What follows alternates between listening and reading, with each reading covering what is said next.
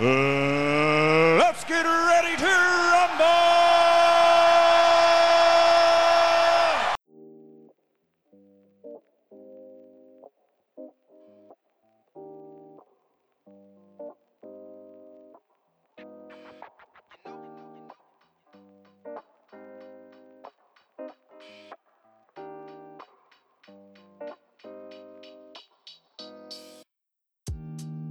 Hey yo! Bem-vindos a mais um Espaço Cast. Hoje, dia 28 de novembro, especial de Dia das de Ações de Graças, data especial no calendário americano. E hum, logo vamos fazer um, um, um episódio diferente. Hoje não vamos falar sobre os acontecimentos da semana, sobre o último é, pay-per-view ou show de wrestling, mas vamos falar sobre um tema uh, ou melhor, vamos falar sobre um assunto especial para cada um de nós que estamos hoje participando. Vamos falar sobre a introdução a este mundo de PW. Como foi essa primeira, esse primeiro contato, essa primeira experiência? O que fez cada um aqui uh, ficar apaixonado, interessado por esse esporte, como era conhecido antigamente, né? E como foi o depois de conhecer, se adentrar um pouquinho mais, descobrir certos, abre aspas, segredo, fecha aspas, que primeira, primeiro momento muitos de nós uh, pensamos que era uma coisa e depois descobrimos que era outra. Como foi toda essa reação em relação com tudo isso? Pois bem, vamos começar hoje dando primeiramente boa noite a todos e introduzindo quem será nosso convidado.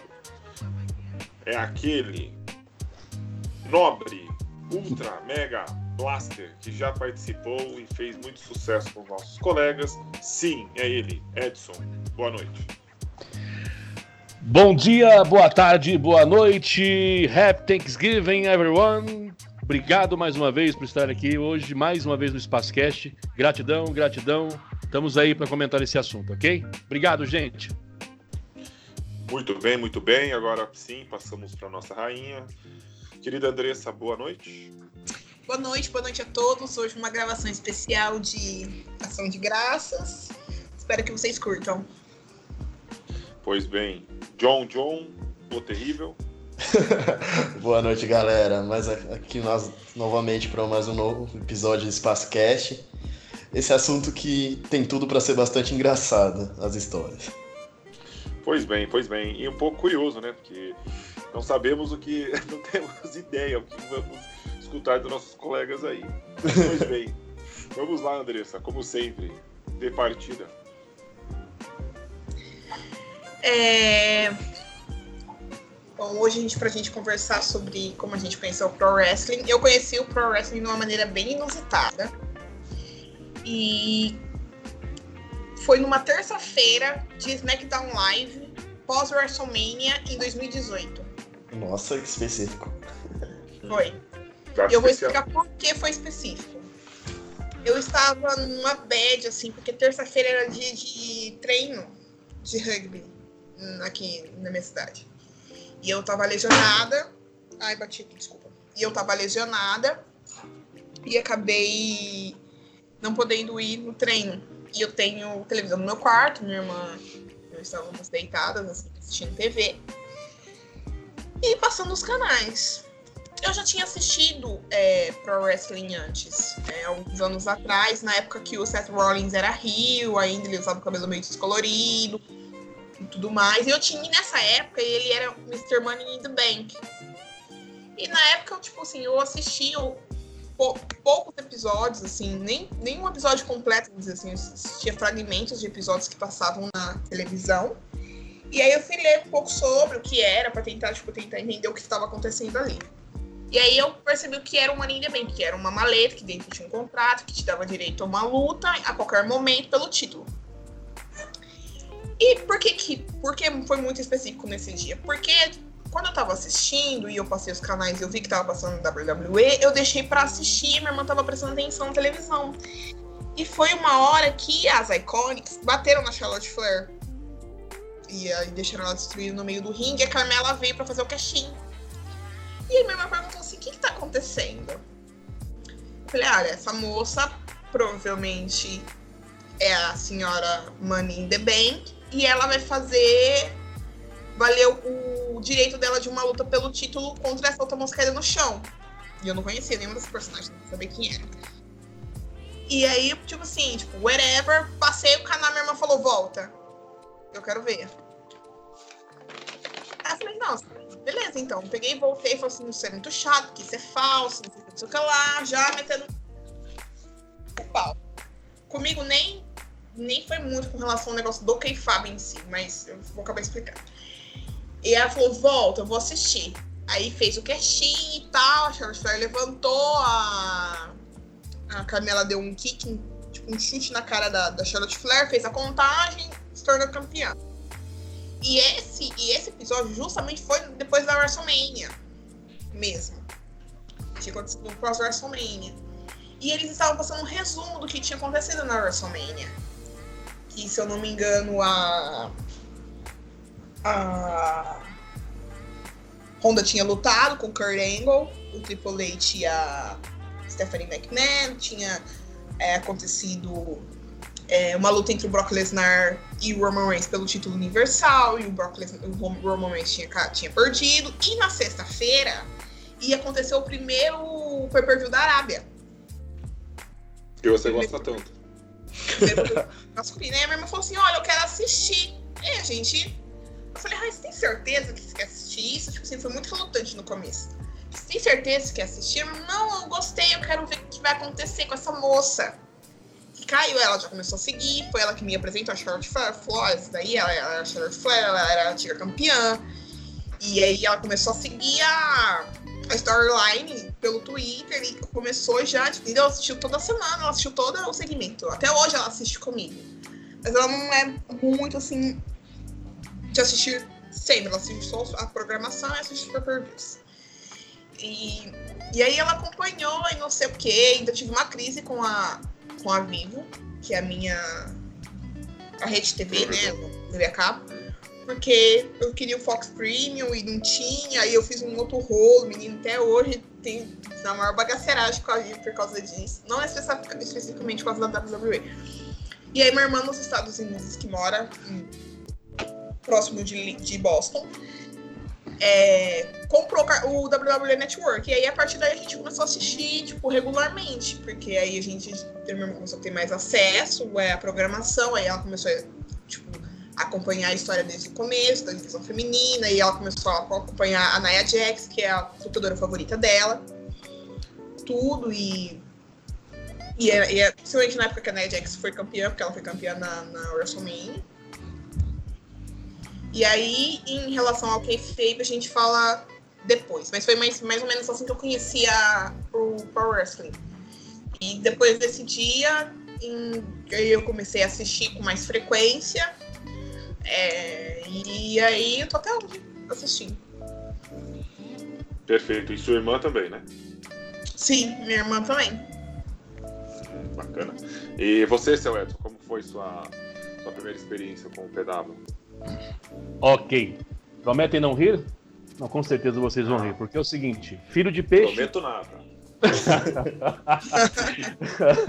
é porque assim, filho de peixe, peixinho peixe, é. é. Então, eu vou, eu vou tentar fazer uma pegadinha com vocês, o pessoal que está nos escutando. Yeah, um yeah. dia, né, numa bela manhã de sol, ou melhor, numa bela noite, meu pai pega na minha mãe e fala: Vamos ali assistir uma coisa no ginásio de esportes. E eis que quando entro, Vejo pessoalmente Ted Boy Marino, Tigre Paraguaio, Rasputin, Electra, ou seja, ainda era chamado de Telecat. Foi assim que eu conheci a luta livre nos idos de 1983, 84. Caramba, foi nacional então? eu sou da época de Ted Boy Marino. Eu sou da época de Electra, eu sou da época de. Uau! E ali eu comecei aquela coisa, o pessoal não estava muito cheio, né? O ginásio ao vivo, pancada para cá, pancada para lá. E você imagina uma criança de 10 para 11 anos vendo ao vivo aquilo ali e fala: Meu Deus do céu, que coisa linda, maravilhosa, né? Sim. Foram horas ali de. que tá, não sabia nome de lutador, eu vim saber depois os nomes dos lutadores, né? Mas o cara que me marcou, que digamos que me apresentou o Pro Wrestling foi Ted Boy Marino em 1983, 84. Então era chamada de Telecat. Passava na, na extinta TV Excelsior ainda, né? Aí o tempo passou, perdi o contato, né? Na televisão quase não passava, depois começou a passar uns programas.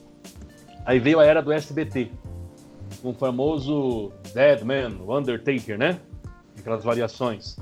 Só que assim, gente, casa com uma televisão, quem pega o controle remoto primeiro na época tinha o poder, né? Até hoje, né? I get the power. Então, às vezes, dava para assistir uma luta, uma coisa ou outra. Meu pai, quando pegava o controle, ninguém mandava, então a gente assistia algumas lutas, algumas. E na época eu lembro que eu ficava impressionado que era muito sangue escorrendo. Eu lembro de uma luta, eu não me... agora me perdoe, né, a memória, isso já fazem não sei quantos anos.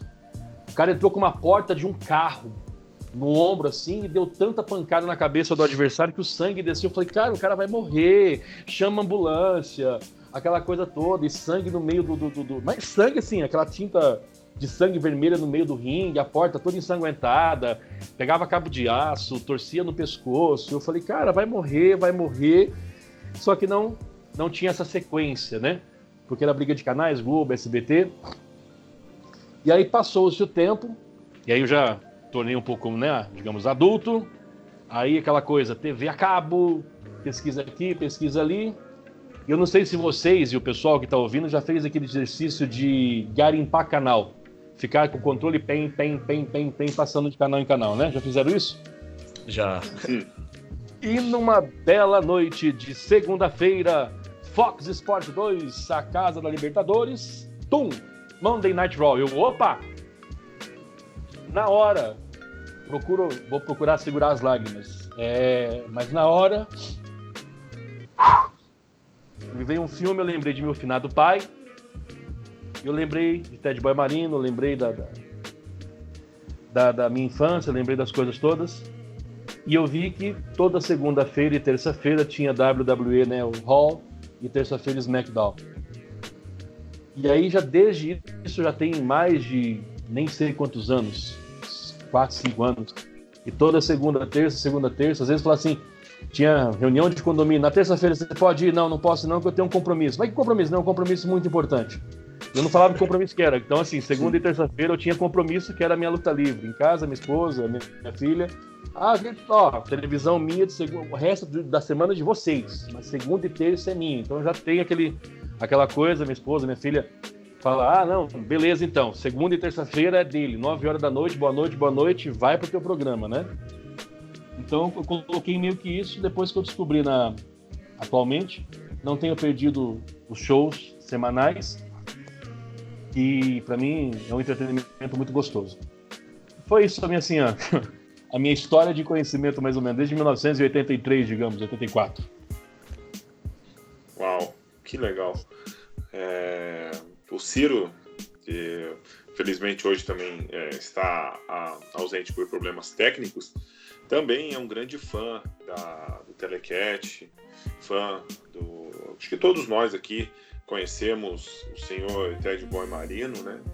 Uhum. E é uma honra, seu Edson, estar escutando essa história do senhor aí com algo tão importante para você e para quem assiste e tem interesse de saber um pouquinho do cenário nacional, uhum. conhecer quem é o senhor Ted Boy Marino, né? Não, posso Sim. estar errado, colegas, mas eu acho que para nosso, para nossa realidade, para o nosso cenário, seria o, o, Hulk Hogan brasileiro. É mais ou menos por aí mesmo. Ele, ele é, se você me permite, ele era, ele é, é, era, né, que nos deixou aos 72 anos de idade, no dia 27 de setembro de 2012, vítima de uma muito parada bom. cardíaca, né, muito novo, mas ele foi, você falava de telecat, luta livre nacional, era associar telecat, luta livre com Ted Boy Marino. Ele foi uma referência, concordo contigo, querido, ele era o nosso Hulk Hogan, né? O Hulk Hogan brasileiro. Sim. Pois é, porque às vezes, eu só pra. Não tô tirando teu tempo, viu, John? Mas é, não, relaxa. Seria, seria para muitos, quando você pensava em, em PW, em wrestling, a primeira coisa que vinha na sua mente era o Hulk Hogan. No seu caso, né, seu Edson? A primeira coisa uh -huh. que vinha na sua mente era o Ted Boy Marino. Sim. É, porque foi assim. Desculpa, é, para mim, pra mim é uma emoção porque Ele foi, já, já, chegou a ser comparado com o Hulk Hogan na época, né? Porque era a referência de, de luta livre no Brasil, era ele. Tinha os outros, né? Os outros, os outros wrestlers, mas ele se tornou referência nacionalmente, até fora daqui, como lutador de, de pro wrestling, que eu pudesse chamar assim, né? De telecast no Brasil. Ele se tornou uma Sim. referência muito grande. Muito bom, que legal. É, John, e a sua? Como foi a, o seu primeiro episódio de, de PW? Eu acho que o meu início vai ser o padrão da grande maioria dos fãs atuais de Pro Wrestling. Bem, eu acho que no meu tinha uns 11, 12 anos mais ou menos. Tava meio que zapeando os canais e, tipo assim, é... passei pelo SBT e eu lembro como fosse hoje, a primeira luta e a primeira coisa que eu vi na minha vida sobre Pro Wrestling era o Maga versus Bob Lashley, a luta. Sabe aquela que eu era o Vince com algum e o Donald Trump com outro, que acabou com Isso. o Trump careca? Perfeito. Então, é, foi a primeira luta que eu vi na minha vida. Eu tava passando no SBT. Eu lembro como se hoje, eu tava tipo, meio que zapeando assim, os canais. Quando eu passei no SBT, o Maga pulou de um canto do ringue no outro, com a. meio com uma lata, tacando na cabeça do Bob Lashley. Naquele momento eu falei, pronto, não mexe mais nada, deixa eu continuar aqui mesmo eu lembro, meu, que, tipo assim, é... meio que foi, tipo, mano, algo de começo, assim, mágico. Que eu... Foi a primeira imagem que eu falei, eles vão se matar do jeito que as coisas estavam lá. Meu, foi muito, tipo, legal, assim, pra dizer de começo. E foi mais, cada vez empolgante, né? Naquela época ainda a WWE tava com um puta roster muito bom, tipo assim tinha a questão do Undertake, o Rey Mysterio. Sem dúvida, o Rey Mysterio é um ponto de referência para mim no Pro Wrestling. Ele é da minha infância até hoje, eu tenho um grande carinho enorme por ele, porque, tipo assim, ele era o meu Pro Wrestler favorito. Eu não sei se vocês vão lembrar, na época o Mysterio ele tava em feud contra o Ed. Que teve um lance que o Mysterio, tipo, meio que invadiu o casamento do Ed com a Vic, o Mysterio acabou batendo na Vic, mano. Eu lembro de, tipo assim, tá pulando na frente da TV porque o Mysterio conseguiu bater no Ed. Além que nessa época, tipo assim, era meio que obrigatório. Depois de umas duas semanas já do programa, a escola toda já sabia, e, tipo assim, todo mundo já ficava agoniado para chegar sábado, assistia a WWE, chegava segunda, a escola toda tava comentando sobre isso. É... Esse período mesmo foi bastante, tipo, meio que mágico para mim. Nossa senhora, eu amava muito. Aí, do nada, o SBT me fez o favor de retirar o programa do ar.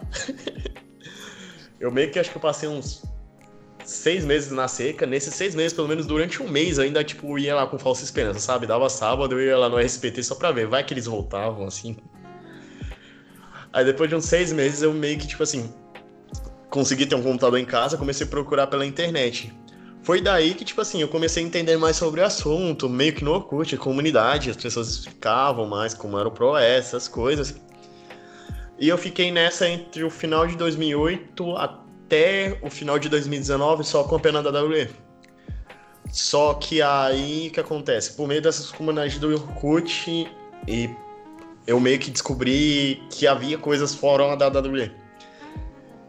E foi nesse momento que eu conheci a TNA, que sem dúvidas é a, a companhia da minha vida. Eu amo aquela companhia de paixão.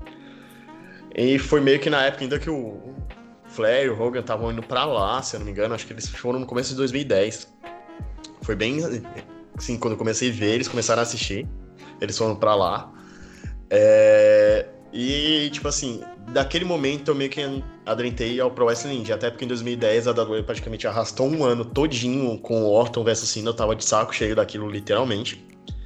Eu posso dizer que foi a primeira grande pausa que eu tive com a WWE foi durante 2010 que eu enchi o saco disso e meio comecei a pesquisar essas coisas, tipo assim, a TNA e, e consequentemente foi buscando mais indie, foi assim que eu conheci, tipo, o Kevin Owens hoje em dia, que na época era ainda Kevin Steen.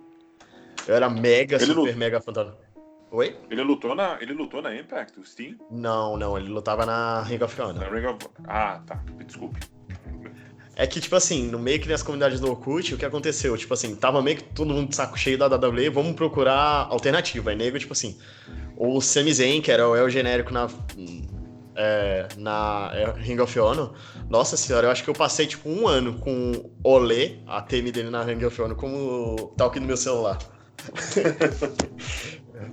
é... Aí, depois de um tempo, tipo assim, é... lá pra 2011, com a questão do CM Punk, eu meio que me reaproximei da WWE em si. É... Aí eu acompanhei esse Renato do Punk todo de perto, sinceramente bem de perto. Foi até a época que começou no esporte interativo que também me pegou de surpresa. Eu lembro que eu tava assistindo um programa de esporte e do nada os caras anunciaram, ah, amanhã da WWE Hall. E, tipo, eu fiquei, tipo, mano, eu entrei, tipo, dei um grito. Beleza, aí comecei a ver que acompanhar lá. Foi a época que eu meio que me aproximei da WWE. Aí pós fim Renato do Punk, nessa época 2012, a TNA ela tava tipo, meio que muito em alta, com bastante dinheiro, show bem, muito bem feito. Tipo, foi uma época que, tipo assim, é, pós-reinado do punk, eu meio que larguei a WWE de vez. Hoje em dia, até hoje, tipo, meio capenga. Eu vejo de vez em quando, eu acompanho mais coisas de volta e, tipo assim, meio que abracei, tipo, pro wrestling alternativo, que é a questão indie, a cena da Inglaterra, tipo assim, entre 2016 até o final. Não, desde, é, do final de 2015 mais ou menos até o final de 2017 teve uma crescente em uma qualidade absurda. Foi algo que, tipo assim, realmente, eu foquei muito nos Estados Unidos. Quando eu fui para Inglaterra, eu, foi outra descoberta enorme para mim, questão do Pro Wrestling.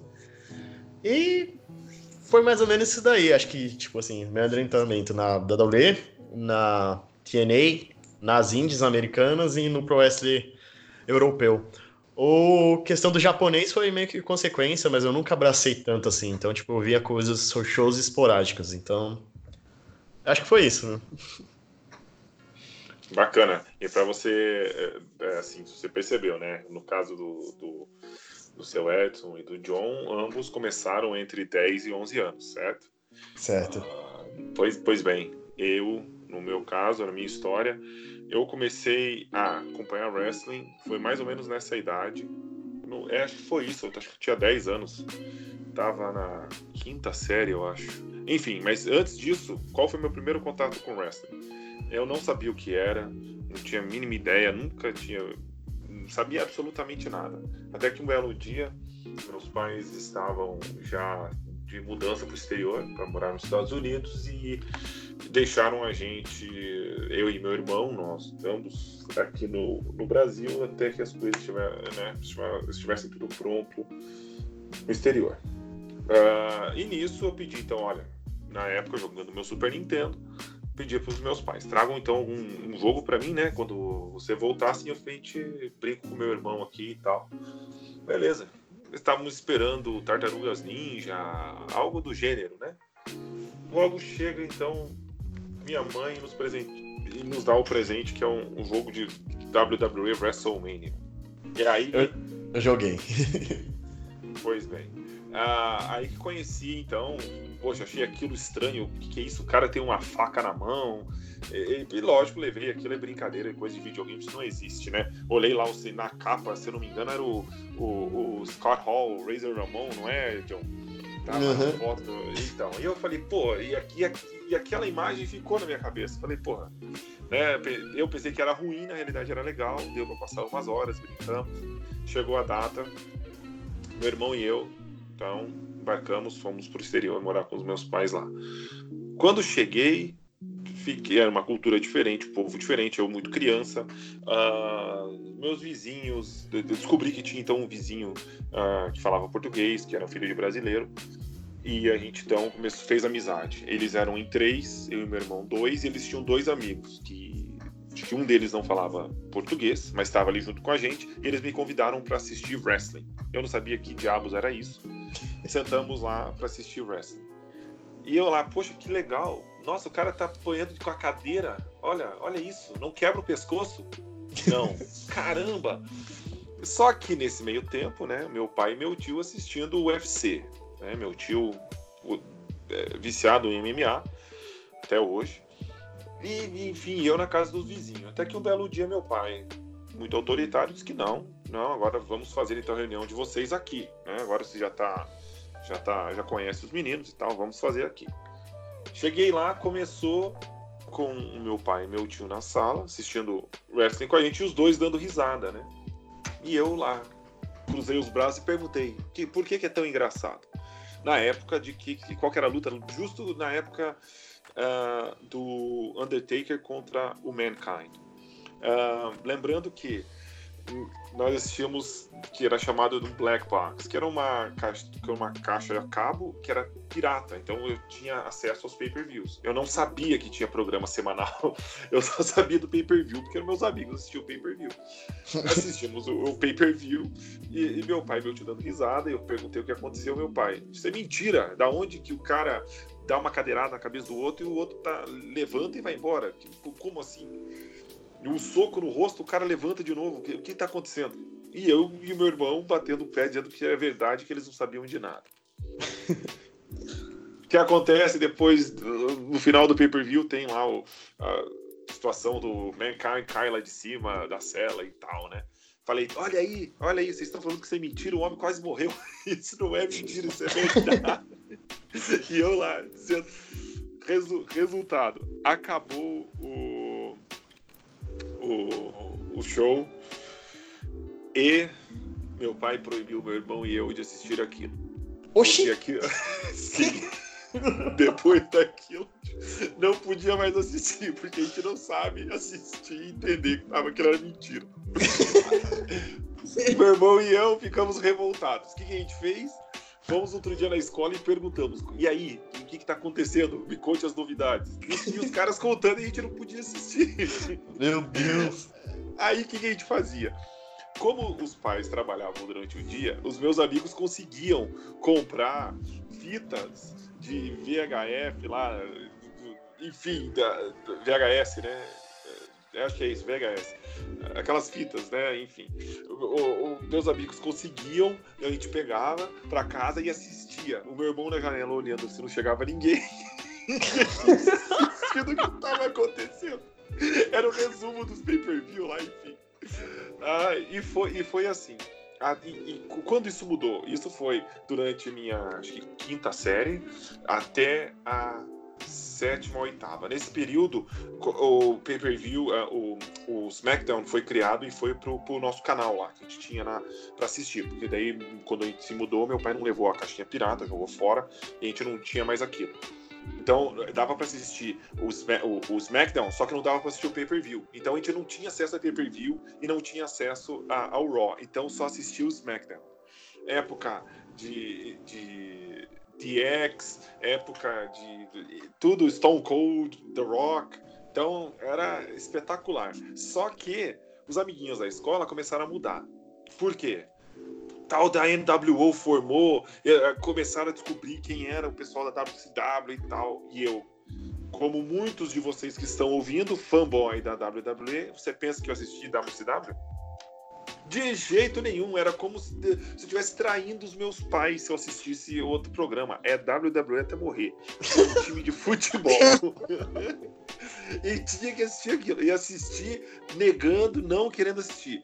Meus amigos contavam na escola com a camisa do, do, do NWO e eu lá. Não, porque a camisa do Steve Austin é mais legal. Né? com, com, com essas bobeiras.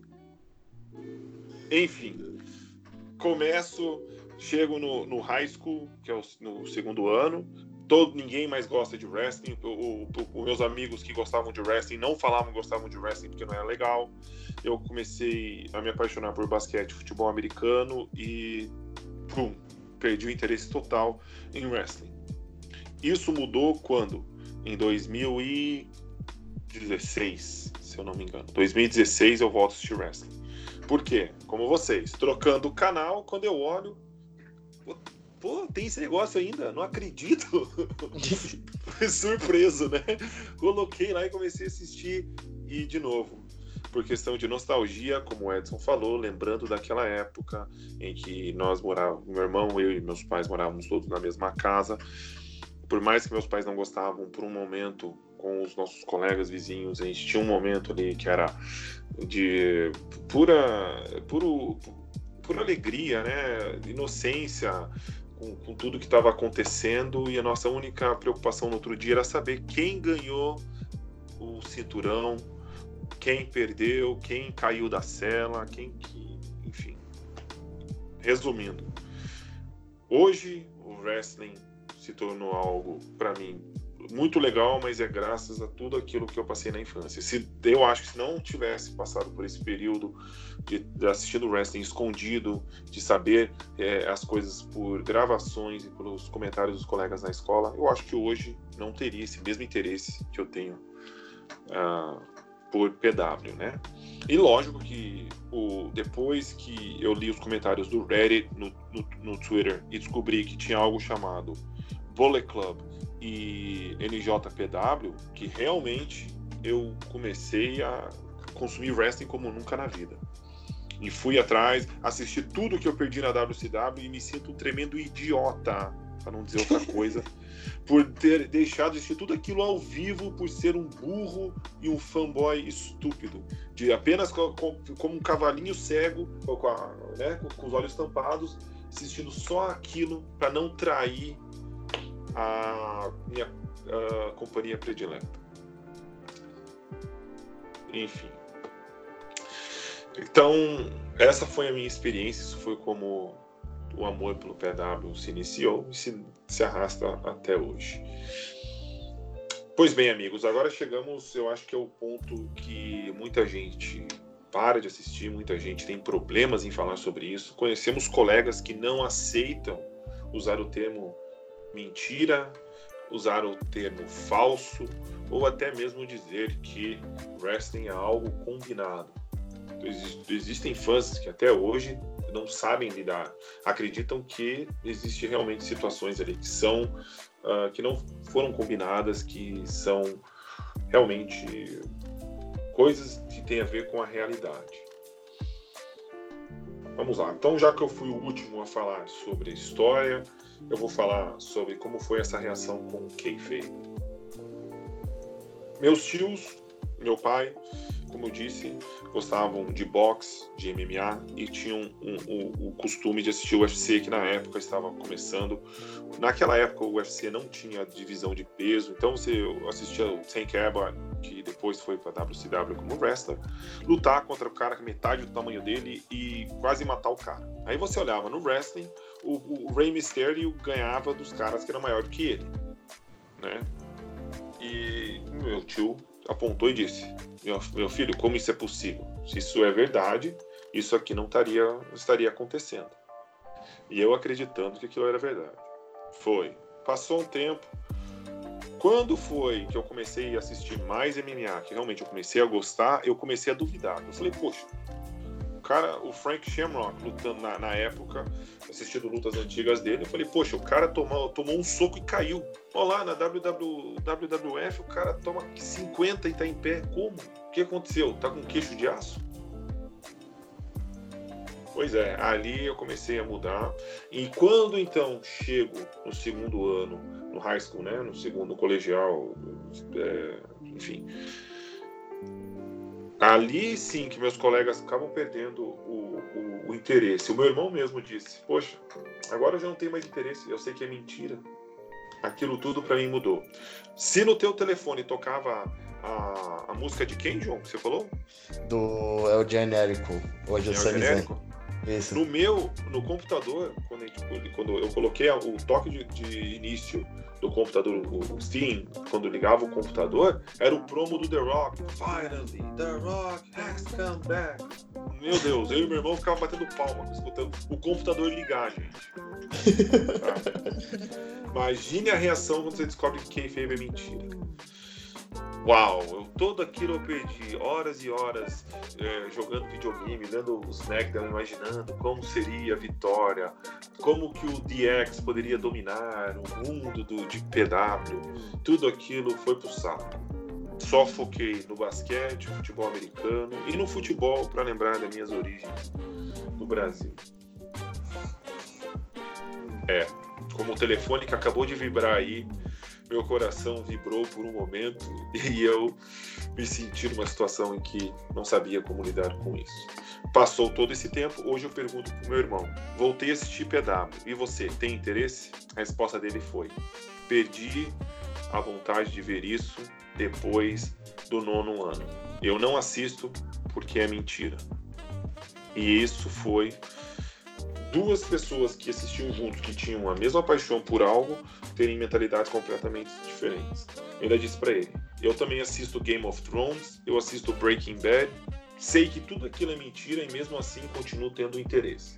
Para mim, então aqui já entra a, o que para mim é kayfabe. Eu sei que é mentira, eu sei que é combinado, eu sei que tudo isso não é, é algo que não, o resultado ali é pré-determinado. Mas não faz isso show ruim. Claro, a WWE está apresentando muita coisa ruim faz tempo aí.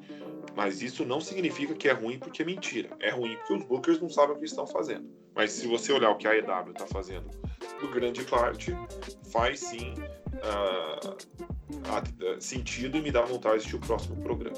Então, Kayfabe para mim, vivo ou morto, não faz diferença, diferença nenhuma, porque o PW continua vivo em mim. Uh, John, para você, como foi essa, como foi lidar com o kayfabe, descobrir que kayfabe, o que, que era kayfabe e, e conviver com ele hoje? Como é, é Eu acho que tipo assim, é, de começo, como era aquela comoção, tipo, que nem eu disse, tipo, todos os moleques assistiam essas coisas. Eu escutei isso bastante do meu pai, do meu tio, do meu avô. Ah, isso é falso. Eu escutava e falava, ah, isso daí tá mentindo pra mim, não sabe nem do que tá falando. Eu acho que era incomum pela empolgação, essas coisas. Acho que demorou mais ou menos uns, um bom tempinho, assim, para mim aceitar realmente que a situação era coreografada. Só que eu acho que, tipo assim, eu meio que, tipo, levei, ah, levei pra esse lado, que, tipo assim, eu assisto filme, é, é armado, é encenado, essas coisas, eu assisto série, é a mesma coisa, novela, que todo mundo assiste, essas coisas. Eu, tipo assim, meio que tive um choque, nossa, é mentira, mas, tipo assim, não fez tanta diferença. Não chegou a fazer eu parar de ver pro West nem nada. Tipo assim, eu segui. É.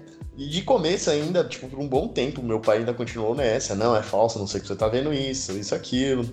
Só que com o tempo ele meio que aceitou e de vez em quando ele até assiste. Quando eu tô na casa dos meus pais mesmo, meus dois irmãos mais novos que eu assistem pro Western. Bastante incentivado por mim no começo, mas eles seguiram assistindo. Então, tipo assim, tem vezes que a gente chega em casa agora, ele vai e assiste com a gente e até comenta essas coisas, acha graça, tudo. Mas eu acho que, tipo assim, claro, pra, tipo, somente pra quem começou bem novo no Pro Wrestling, é complicado você meio que, tipo, tá vivendo esse mundo mágico, ah não, isso aqui é o caramba. Foi difícil pra mim acreditar que o Undertaker não era um meio morto, meio vivo. Realmente. É... Quer ver, um Quer ver um, uma experiência, John? Não tô te cortando. E quando hum. você viu o Kane sem a máscara, como foi sua reação? É que quando eu comecei a ver, o Kane já tava sem máscara. em 2008. Imagine, pra quem. Quando ele tira a máscara, o seu Edson certo deve lembrar disso. Foi algo muito. Foi decepção total. Ué, mas o rosto dele não era queimado? Mas Ai, eu, eu tive um momento que, tipo assim, acho que lá pra 2011, eu meio que, tipo assim, conversando, essas coisas começaram a falar da atitude era. Eu meio que, tipo assim, tem que procurar tudo isso, isso, aquilo. Eu fiz, tipo, mano, umas, tipo assim, meio que uma playlist onde que tá os episódios tanto do WCW Nitro quanto do Hall dessa época, ia procurando e salvando os links pra ir assistindo, tipo assim, eu consumi bastante conteúdo dessa época também era algo mágico para mim. Ah, da WWE nessa época tinha sangue. é, mas voltando para a questão do kayfabe, tipo assim, foi algo que, tipo assim, mexeu comigo, mas não meio a fazer parar. Tipo assim, meio que, tipo assim, ah, tá, eu aceitei que é falso, mas eu não vou parar porque isso daqui é algo que eu gosto de assistir. É algo que me entretém no fim das contas. Então, aceitar o kayfabe foi algo bem mais fácil para mim.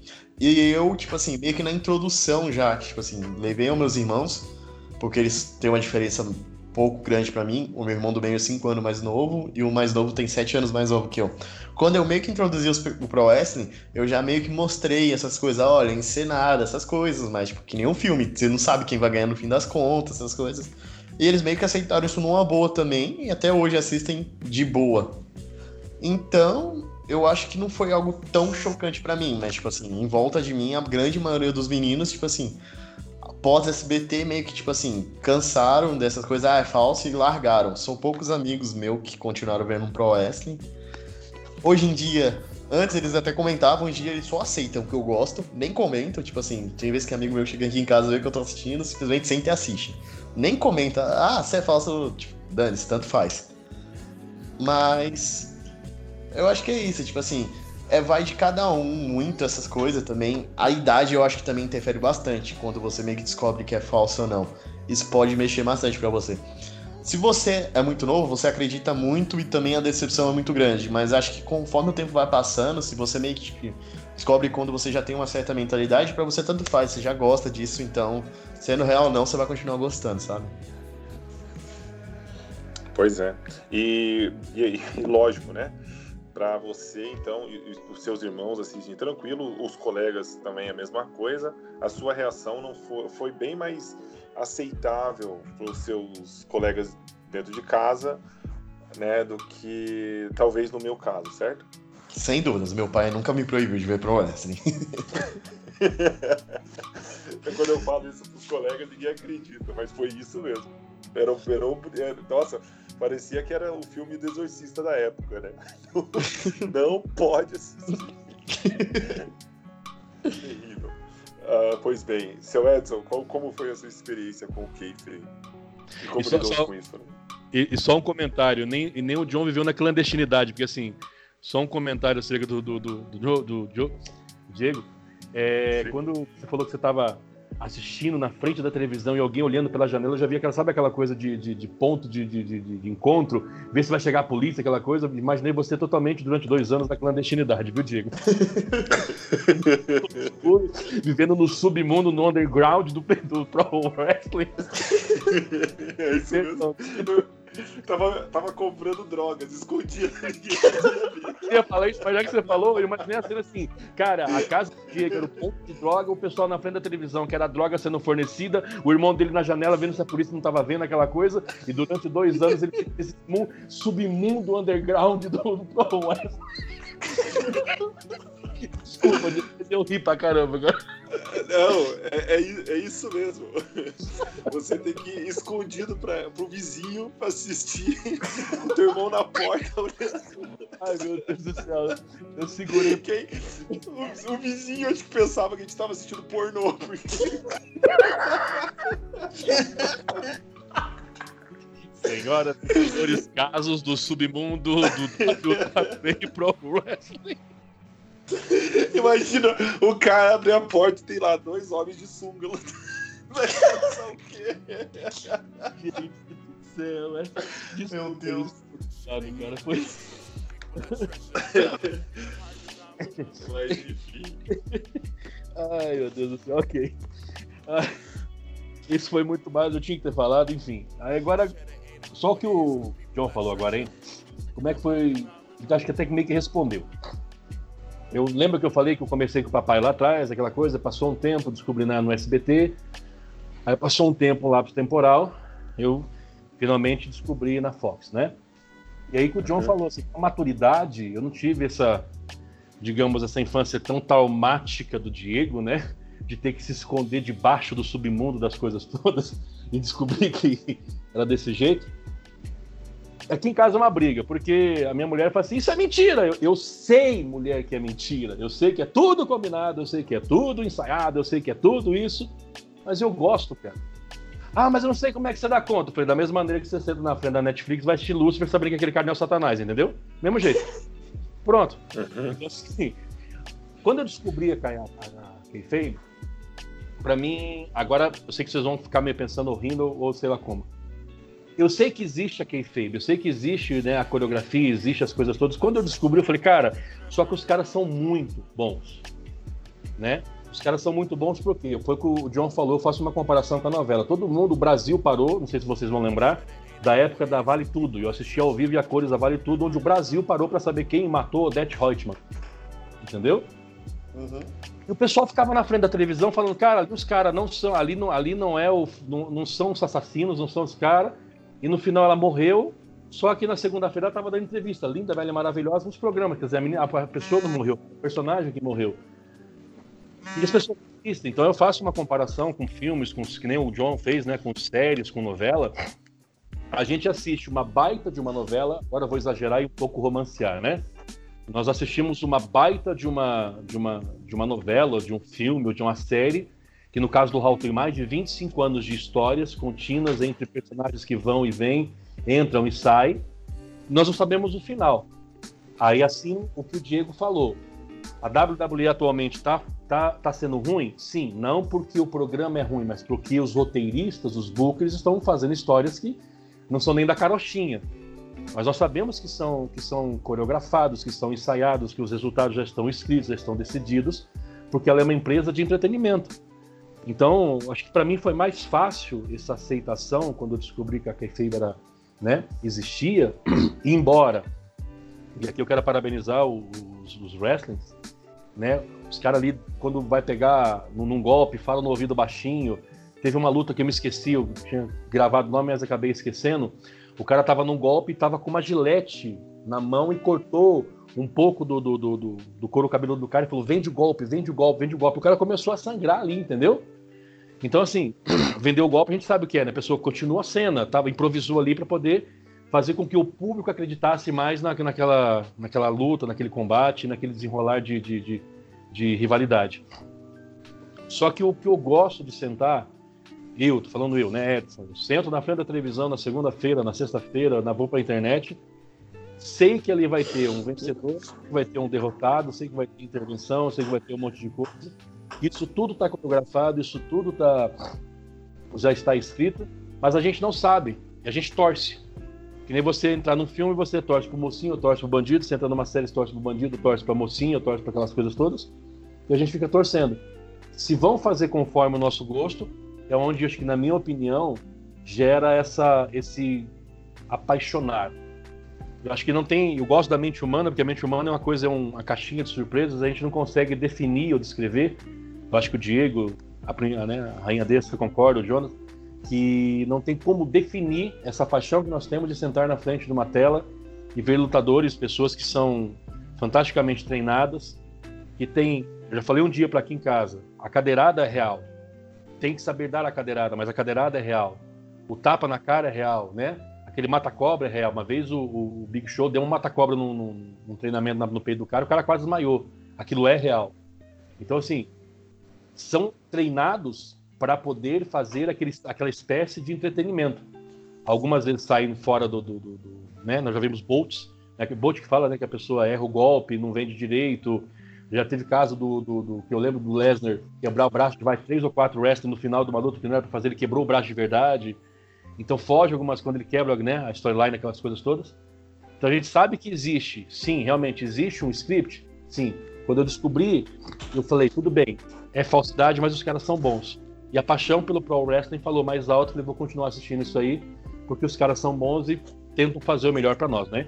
Isso é minha opinião e é o que eu acho. Não foi tão chocante, não foi tão traumático quando eu descobri a Kayfabe, mas para mim, apaixonado por wrestling, continuaria sendo e, e não pode falar o que for, eu continuaria assistindo, viu? Pois bem. E antes de, de mais nada, né? Vamos deixar claro aqui que por mais que, que vocês não concordem com os nossos pontos de vistas, com a nossa maneira de expressar como foi a nossa a experiência com tudo isso, não significa que somos aqueles que estamos batendo aqui que não, que o wrestling é, é mentira, nada que acontece lá é verdade, como no ponto de diminuir aquilo que nós estamos assistindo, tá, gente? Sim, Por com favor. certeza. Não, pelo amor tá, tá enaltecendo, né, Diego? Claro, claro. Apes... É, isso, é apesar de de, de, pode ser tudo isso, pode ficar claro, nítido. O, o, Vince McMahon já apareceu, né, falando várias, foi acho que duas, duas vezes. Primeiro no caso de escândalo com os steroids, né, com lá os com os, não sei como chama aqui no Brasil, seria o que anabolizantes, né? É, anabolizantes. Pois bem. E depois, na, naquela situação em que ele aparece, quando ele muda pro, do, do PG, pro, pro PG era, né? Que ele fala que nós estamos é, diante de uma situação de mais entretenimento que próprio wrestling. Uhum. Aquilo ali foi o tapa na cara de quem estava assistindo, né? Dizendo que, que, em uma época diferente de essa, que Kayfabe está morto. Tá? Gente, por favor. Pois bem. Eu, eu, eu, eu, ai, desculpa. Eu acho assim. é, quando eu comecei a assistir, eu já era adulta, né? Assim. Então, Sim. eu já sabia o que era, é, o que, eu não, não conhecia essa palavra quem, quem fez, que fala, enfim. E, mas eu sabia que era algo errado. E, e, na época que eu tava acompanhando mais ou menos, o meu tipo de treinador, ele assistia. E ele gostava bastante é, da WWE. Ele assistia. E eu falei assim, mas, mas é falso. E ele falou assim, não é falso. Você pode até ter uma construção das histórias e ver os resultados, mas os caras, eles treinam muito para fazer aquilo ali. Não é qualquer pessoa que vai lá e faz aquilo que os aqueles caras fazem. Tudo que eles fazem ali é verdade. O cara toma, às vezes, um tapa na cara, às vezes o cara toma um chute na cara, aquilo ali, em partes, é real. Não tem como você fingir que você subiu numa escada de, sei lá, 3 metros e vai se jogar lá de cima. Não tem como aquilo ali não ser real. Uhum. A gravidade existe para todo mundo, até para eles, entendeu? Aquilo ali aconteceu de verdade. E isso que vocês falaram, que eu acho que todo mundo ali, todo mundo falou sobre o entretenimento, é verdade. A gente assiste para se sentir entretido. O wrestling, ou chamado, também é chamado de esporte de entretenimento, para você se sentir entretido. É para você. É, muita gente fala que é uma coisa muito infantil, que criança que assiste. Muitas das minhas amigas, que também jogam quando eu falei que comecei a assistir, é, ela falou, ah, mas isso aí é mentira e não sei o quê. Ela, eu falei assim, olha, repara na plateia e vê quantas crianças você consegue encontrar. Isso, quando eu falei isso, foi num, num evento. Nós foi uma, uma reunião, não foi um aniversário, elas vieram jantar. E foi eu acho que foi isso, porque eu faço aniversário dia 1 de abril. E a WrestleMania sempre acontece na primeira semana de abril. Então, se eu não me engano, eu fiz um jantar, elas um jantar aqui em casa. E aí a WrestleMania ia ser no domingo. E aí a gente tava assistindo, e foi uma cena que a, a Beck, a Charlotte e a Honda estavam brigando no estacionamento. Vocês devem ter assistido. Uhum, e elas, isso aí é mentira, etc. Isso daí é coisa de criança. E aí tinha acabado a cena, voltou pra plateia. Eu falei assim: procura uma criança dentro da plateia. Te juro, tinha umas cinco ou seis meninas assim. Porque eu e meu irmão somos gêmeos, então tinha mais pessoas. Todo mundo em silêncio. Você não encontra tantas crianças. Você tem muitas crianças assistindo, mas só que naquele determinado momento tinha muito mais pessoas adultas assistindo do que crianças.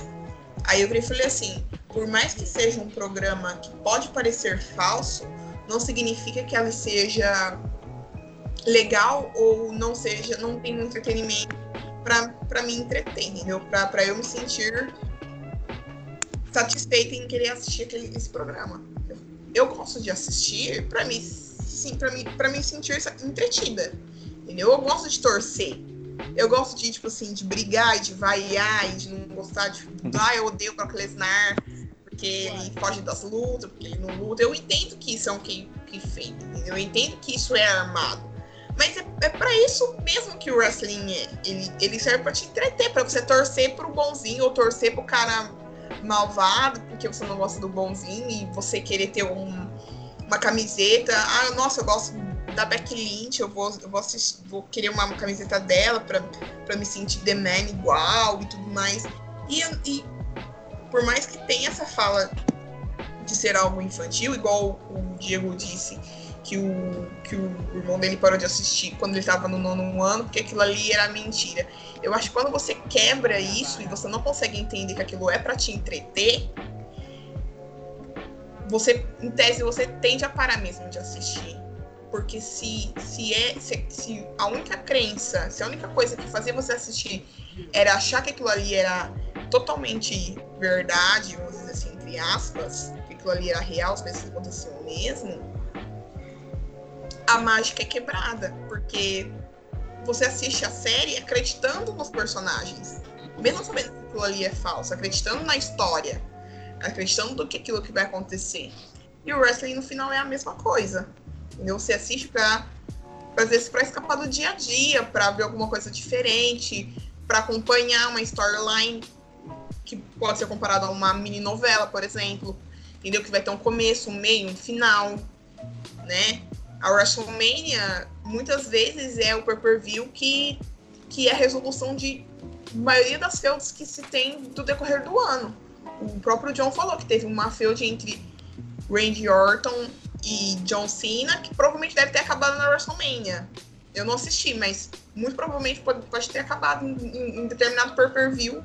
E a WrestleMania é um pay-per-view enorme em que todas as tipo assim, tudo acaba lá, todas as feudas acabam ali, né? Por isso que tipo, é tão mágico, por isso que aquilo ali é tão é tão assim impressionante. Eu adoro assistir início de pay-per-view porque eles contam, começam a contar uma história que, que vai ser transmitida ali naquele, naquela programação. Entendeu? A partir do momento que você não se sente encantado, aquilo ali perdeu. E aí a melhor opção mesmo é você assistir outra coisa. Porque é, é para isso que o wrestling serve. Ele serve para te fazer feliz, para você rir, para você ficar nervoso, para você chorar, para você se sentir emocionado. Entendeu? Ele é um, é um show. É um show de, de luta. Pois bem, Andressa, é, e acho que você tocou num ponto que para mim é, é, importante aqui, é o ponto de é para criança, é infantil. Foi acho que semana passada, eu estava, eu gosto de às vezes para desligar um pouquinho e até mesmo para me dar sono, eu gosto de ler às vezes é, coisas aleatórias, é, comentários, é, das pessoas em redes sociais, especialmente no Twitter, no, no próprio Reddit. E um dos assuntos que eu vi que estava, muitas pessoas estavam uh, participando e conversando sobre, é, acho que é Pokémon. Seria tem jogos dessa franquia, né? Uhum. Seria seria isso para crianças? E vi muita gente ela dizendo, olha, se é para criança ou não, o que interessa é que eu, que eu gosto, é algo que eu faço, que eu, que, eu, que eu brinco, que eu jogo, que eu leio, que eu assisto, enfim, uh, isso me deixa entretido. Poxa, nós temos a plataforma que é a Netflix, de séries, que muitos de nós aqui podemos escolher aquilo que vamos assistir, né? Temos uhum. ali vários shows. Tem gente que assiste, eu mesmo assisto um seriado que se chama Friends por quê? Porque para mim é algo que me lembra da minha sétima, oitava série, que também era algo que começou os meninos, as pessoas, os meninos mais velhos que eu, meus colegas mais velhos, que aquilo era algo que se fazia quando eles assistiam e eu não assistia porque eu não sabia, eu achava que aquilo era novela, né? E depois comecei a assistir e falei, poxa, é legal. E aí volta naquilo que a Andressa está falando. Me senti entretido, gostei e voltei para assistir o próximo capítulo. Isso não é o suficiente? Interessa se é para criança ou não é? O que, que é para criança? Significa que só criança assiste? Quem aqui não assistiu o, o algo chamado é, Minions, né? Aqueles do banana? Vai me dizer que você não gosta daquilo? Gente, por favor. Está falando do Gru? Os ajudantes do Gru? O mente criminosa do século? Quem chamou nesta parada? Meu Deus. Com certeza mantém essa pessoa afastada de mim quando eu trabalho no laboratório secreto com o Dr. Nefarius. é igualzinho, né? Muito bem. Pois bem. Vai me dizer. Mas eu acho que é isso mesmo. Eu acho que, tipo assim. E não é só isso. O wrestling, ele é algo. Aqui no Brasil não é algo cultural. Então, quando você fala que você assiste, depois fala, ah, é falso. Mas se você falar que você assiste wrestling, por exemplo, nos Estados Unidos, é, eu comentei, comentei com meu cunhado que eu tava assistindo wrestling e ele achou super normal. Falou, não, beleza. Sim.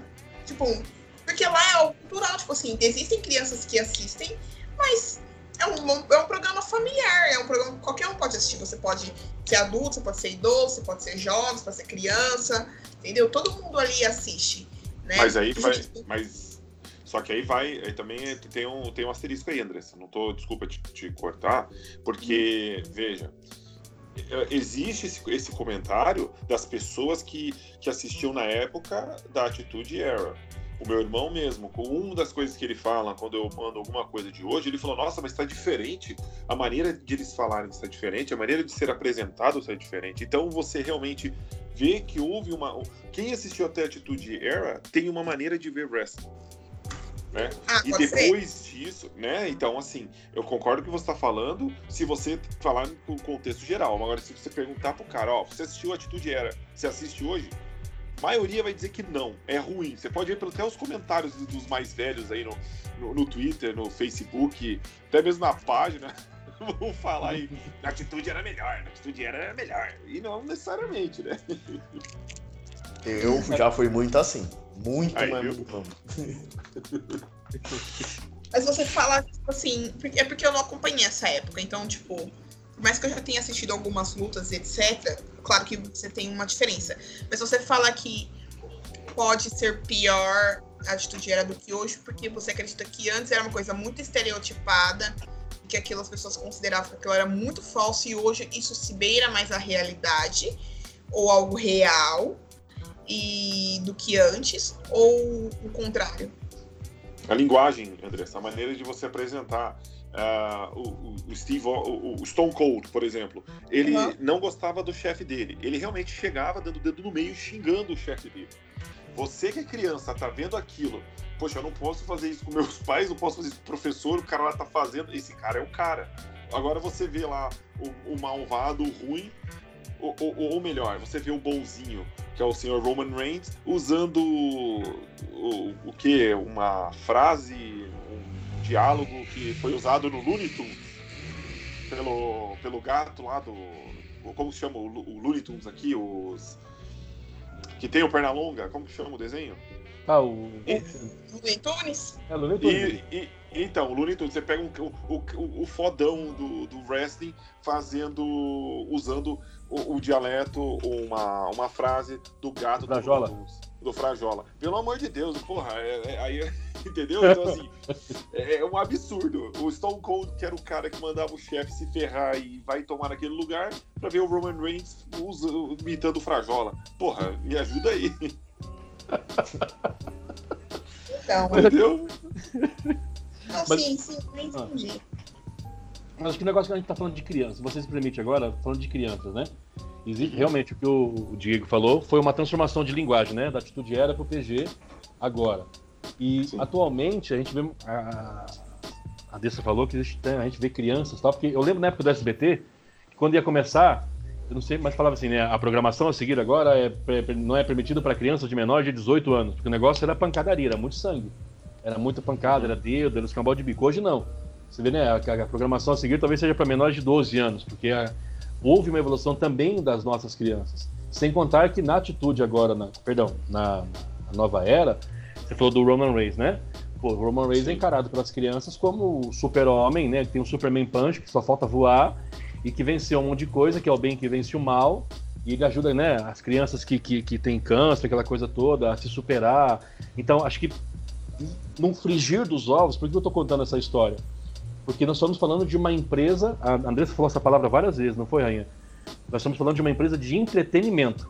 Isso. Entretenimento é uma empresa que vai. Ela tem uma função. Ela tem uma função de entreter e prender o povo para ganhar audiência e vender produtos. A empresa é assim. Ela faz a propaganda, a propaganda são os wrestlers, são os lutadores, que tem as camisetas, que tem os seus jardões, os seus bordões, que tem as suas palavras. Então ela quer ganhar em audiência, que é o famoso ibope lá aqui dentro, lá fora, não sei como é que chama. E ela é uma empresa que ela precisa vender.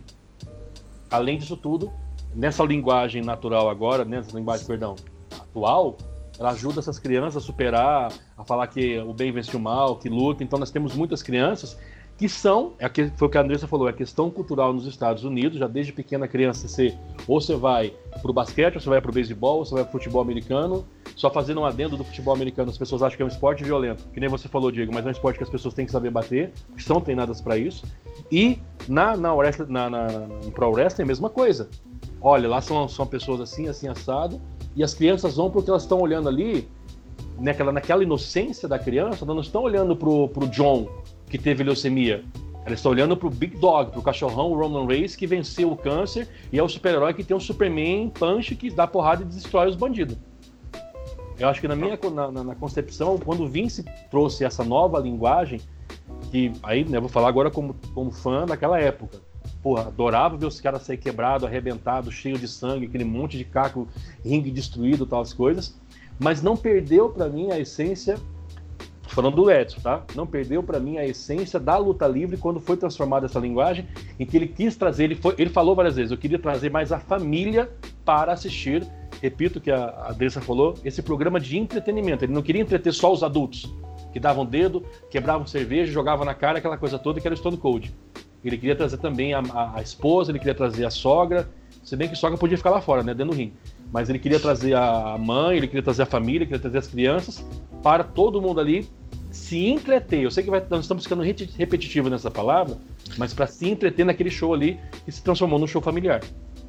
Pois bem, é, aí que tá, mas não é questão familiar ali, acho que ele fez aquilo mais por uma questão lucrativa, né, seu Bingo! Porque ele teve Bingo. uma Sim. Exatamente, não vamos esquecer que o Vince é o que? Um empresário. Você Desculpa, trazendo só. Cortei, mas é verdade, é isso mesmo. Você trazendo só o pai, você tem o lucro. Agora, se você trazer o pai, a mãe, a sogra, a filha e o filho, é outro lucro, né? Com certeza. Porque, porque o Diego veio nos Estados Unidos, né, Diego? Sim. O, o, o pai vai pro, pro, pro, sei lá, pra onde for, pro, pro evento de wrestling, pra, pro campo de futebol. O filho que fala, pai, me compra. O, o filho vê aquilo que o herói dele, vamos colocar, estamos falando da WWE, do, no Pro Wrestling.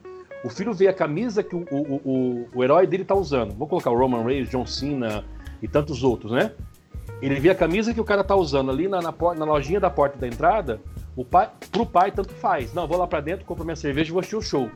Não é isso? Sim.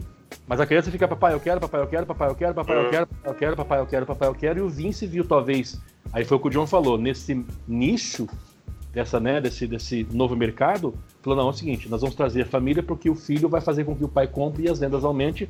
E é uma empresa, cara, ele tá querendo ver lucro. Isso aí não é fato, né? né?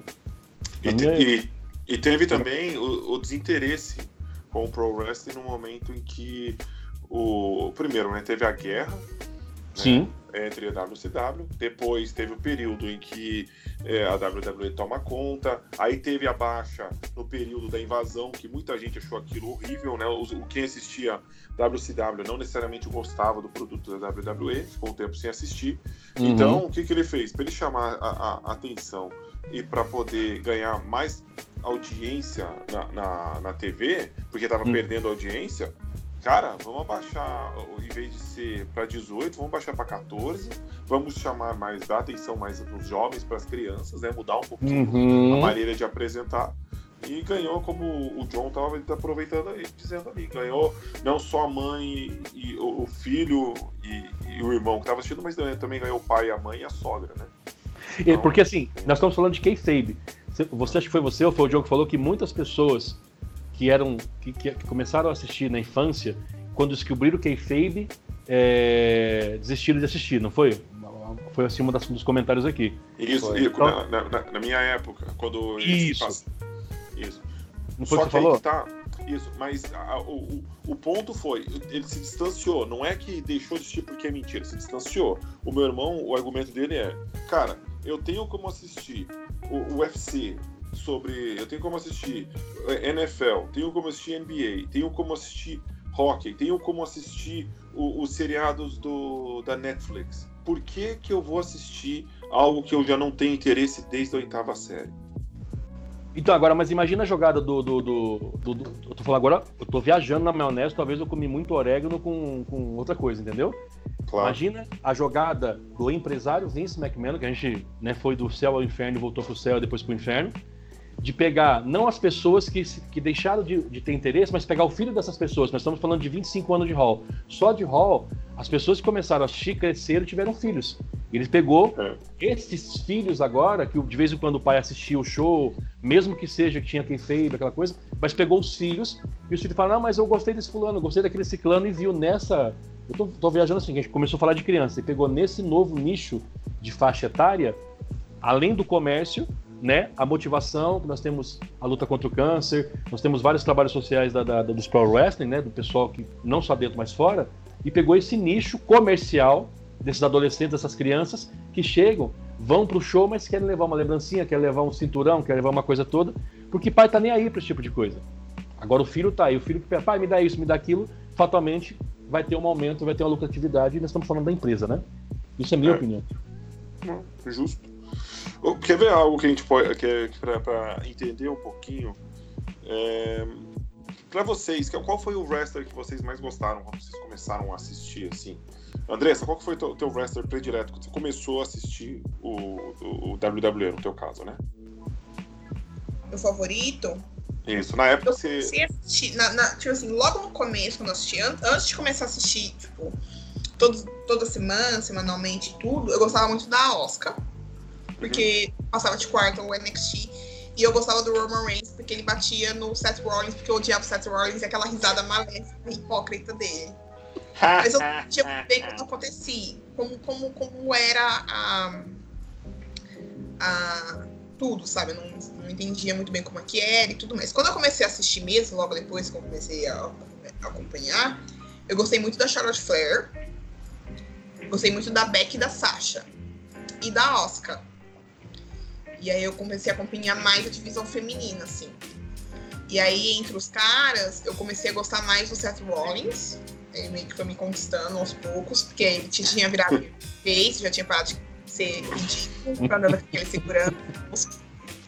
E eu acho que foram esses, assim. Aí depois comecei a, a tipo, acompanhar mais. Aí foi logo quando surgiu aquela a estreia daquele documentário do André the Giant. Uhum. E aí eu assisti, aí tipo, comecei a querer mesmo saber como é que era mesmo o pro wrestling e tudo mais. Aí tipo, comecei a conversar. E quando, eu, quando eu comecei a assistir, minha mãe falou assim: meus irmãos assistiam quando eles eram adolescentes. Eles tinham umas revistinhas de pro wrestling. Tipo revista de. revista de pro wrestling mesmo. E aí eles. É, acompanhavam, que era o Bruno San Martino, é, o Ric Flair, dessa época, entendeu? Mais antiga. E aí eu, tipo assim, quis, quis, meio que saber a história de como era o Pro Wrestling mesmo, como é que surgiu e como foi indo, a evolução e tudo mais. E aí esses foram, tipo assim, pra, de começo, gostava mais desses. Ainda alguns são meus preferidos até hoje, mas logo no começo foram esses mesmo. Perfeito. E, e, e, e os seus favoritos, John, quando você começou? Eu acho que, sei lá, foram por épocas, tipo assim. No início, disparado, era o Rei Mistério. Eu acho que o Rei Mistério e foi de início, junto com o Jay Styles, que foi no momento que eu conheci meio que é o mundo fora da WWE também. São os dois atemporal. Eu amo de paixão esses dois aí, tipo assim. Eu, hoje em dia, praticamente, tipo assim, eu nem mal acompanho, tipo assim, dificilmente eu acompanho o semanal da WWE, mas, tipo assim, se a pessoa tá lá no grupo, ah, tá, Rey Mysterio ou Style tá lutando, eu vou entrar pro canal só deixa eu ver a luta deles. e o Punk. E o CM Punk também. Diego vai amado com o fundo do coração. Esse Opa! Eu sou fã do CM Punk. Fundo do coração, o Diego acredita mais que eu que ele vai voltar a lutar. Não, aí já não. o Ciro que é fã do CM Punk. Como diria Dona Mila Mistério. Então, aí pós-punk foram mais, tipo, pessoal fora da WWE, que foi na época, tipo assim, o Kevin Steen, que é hoje o Kevin Owens. Eu gosto muito dele até hoje. O, esse Tree, meu job favorito. e acho que hoje em dia meu campeão, o Sammy Keller. Viu? E, e, e, John, só mais uma coisa. Ninguém, engraçado que você não falou ninguém da, da Money Inc. Você não gostava da Money Inc. Do, da, da, da TNA? É que, tipo assim, eu tenho. Eu gosto do Bob Roode, eu amo o James Stone. Só que o James Stone, ele, tipo assim, ele foi um essa eu gostei muito, mas, tipo assim, nunca na vida deram pra ele o, o passo que ele precisava. Ele teve um reinado mundial que durou uma semana, cara. É de doer o coração demais. Eu gostava muito dele, mas, tipo assim, sempre foi aquele wrestler lá do midcard, tipo assim, tirando as, a questão a seu de tag, tipo, com a Moto Cine Machine Gun, a Generation Me, que é hoje em dia os Young Bucks, essas coisas, tipo assim, deram sempre o valor pro Rude. O James Stone nunca deram, tipo assim. Ele nunca teve aquele passo para ser a cara da empresa. Ele deveria ser, sem dúvidas. É, mas nunca deram esse passo à frente para ele. Eu acho que isso complicou no caso. Mas eu gostava muito da Bermônia, nossa senhora. Pois bem. E, os seus favoritos quando você começou, CS? Bom, eu não vou falar nem lá de trás da época do SBT, porque foi esporádico. Posso falar aqui da época quando eu comecei a acompanhar na Fox a WWE? Pode, né? Claro, fica bom. É porque lá atrás no SBT eu só via quando aparecia né, Undertaker e só, né? O Kane de vez em quando. Então, era muito esporádico. Eu tinha um programa aqui, uma vez na vida eu tô na morte, que eu falei da briga de controle. Quando eu comecei a acompanhar mesmo, realmente, foi agora, uns anos atrás pra cá, na WWE, o que eu o que me chama, os, wrestlers que me chamaram a atenção, que eu gosto até hoje, vão rir, vão falar um monte de coisa. Eu tenho uma via humorística, então eu gosto muito do New Day e do Arthur. Nessa linhagem humorística. Assim, o Arthur, é um cara é um fantástico. Mito. É um mito, cara. Ele, pra mim, eu olho pra cara dele eu vejo 24-7. E ele comprou bem a personagem, já falei isso aí. Pra mim, então, é o Arthur e o, e o New Day. Gosto do New Day pelo estilo de, de, de, do jeito que os caras são. Pensamento positivo, envolve com, com a molecada e lutam bem, né? Tem os golpes, eu gosto dele. Só que aí entra aquele lado negro da força, que são os lutadores que eu gosto, que quando eu vi pela primeira vez, eu falei, caramba, que era o Bray Wyatt. Quando entrava aquele Don't You Fly, aquela música, né, os vagalumes, né? As luzes uhum. se apagam. E ele tem, né, que ela me chama os seus vagalumes, aquela coisa, apaixonado. Randy Orton, apaixonado, assim, pelo, pelo jeito, né, da, da, da música, do jeito dele entrar, o cara, rei, né, o RKO. Gosto do, do, do, do Seth Rollins, tanto quando ele fez história, apesar da, da Andressa não gostar tanto dele, mas eu gosto desse, desse, desse lutador, gosto pra caramba. E nas mulheres, eu acho que eu gosto muito, que, eu gosto muito de, de quando faz história. Então, uma coisa que a WWE me emocionou foi quando Charlotte Flair e Sasha Banks foram para a Arábia Saudita e fizeram a primeira luta de mulheres naquele, naquele lugar, entendeu? Então, Pra mim, então, assim, só, a Sasha Banks. É, a Charlotte nunca foi pra Arábia. Eu acho que não. foi Alexa Bliss e Sasha. Isso. Foi Alexa Bliss? Foi. Ela era campeã. Foi, né? Perdão. Então foi. foi. Eu lembro da Sasha. Eu lembro, eu falei a Charlotte porque ela teve uma, uma feud muito violenta com ela, mas foi a, foi a primeira luta de mulheres na, na, na, na, Arábia, não foi, Andressa? Oi? Foi a primeira não, luta. É, a, a primeira, foi a primeira luta. E aí a primeira televisionada foi agora, entre a Natália Alice Evans. Mas a primeira luta foi entre a Sasha e a Alexa. Então, que elas fizeram A primeira, a primeira correu na TNA, tá? Só pra avisar. pronto. Agora sim, eu, eu, posso falar de outros. Eu posso, eu posso fugir um pouco da WWE, sim, falar de, de, de, de do cara que eu gosto que é fora da empresa WWE? Eu sou apaixonado assim, de carteirinha, posso? Pode. Dean Ambrose, que hoje é o Moxley, né? Eu ficava, quando falava que tinha luta dele, eu ficava doido pro jeito do cara entrar no ringue, o jeito que ela se comportava, parecia que ele tinha comido um monte de, tóxico e mastigado pela orelha, enfim.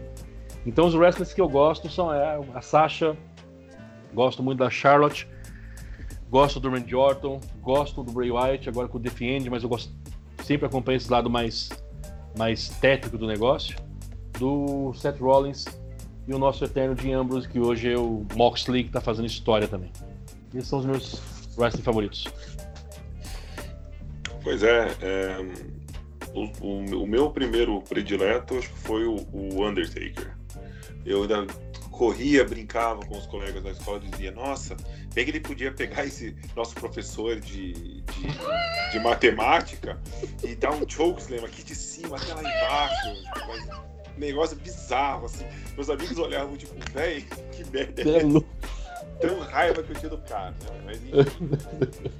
Aí, por, causa, né, por conta do, do, da experiência lá com o Super Nintendo, o Razor Ramon, eu não sabia que era o mesmo cara que o Scott Hall. Jesus! Mas eu era o cara predileto, beleza, né? E, e lógico, The Rock e o pessoal do DX. Pra mim era os, é, para mim eram os meus favoritos. Eu não gostava, por incrível que pareça, do, do Stone Cold Steve Austin. Não é que eu não, que eu não gostava, que eu, mas ele é indiferente. E, e lógico, na época era popular, todos os meus colegas gostavam e tal. E o, e o, e o próprio Steve Nash. Eu também, também não era. Kevin Steve Nash. Jesus, olha o basquete. Eu ia falar agora, pera aí um pouquinho, pera aí. Me desculpe, Kevin Nash. Big Diesel.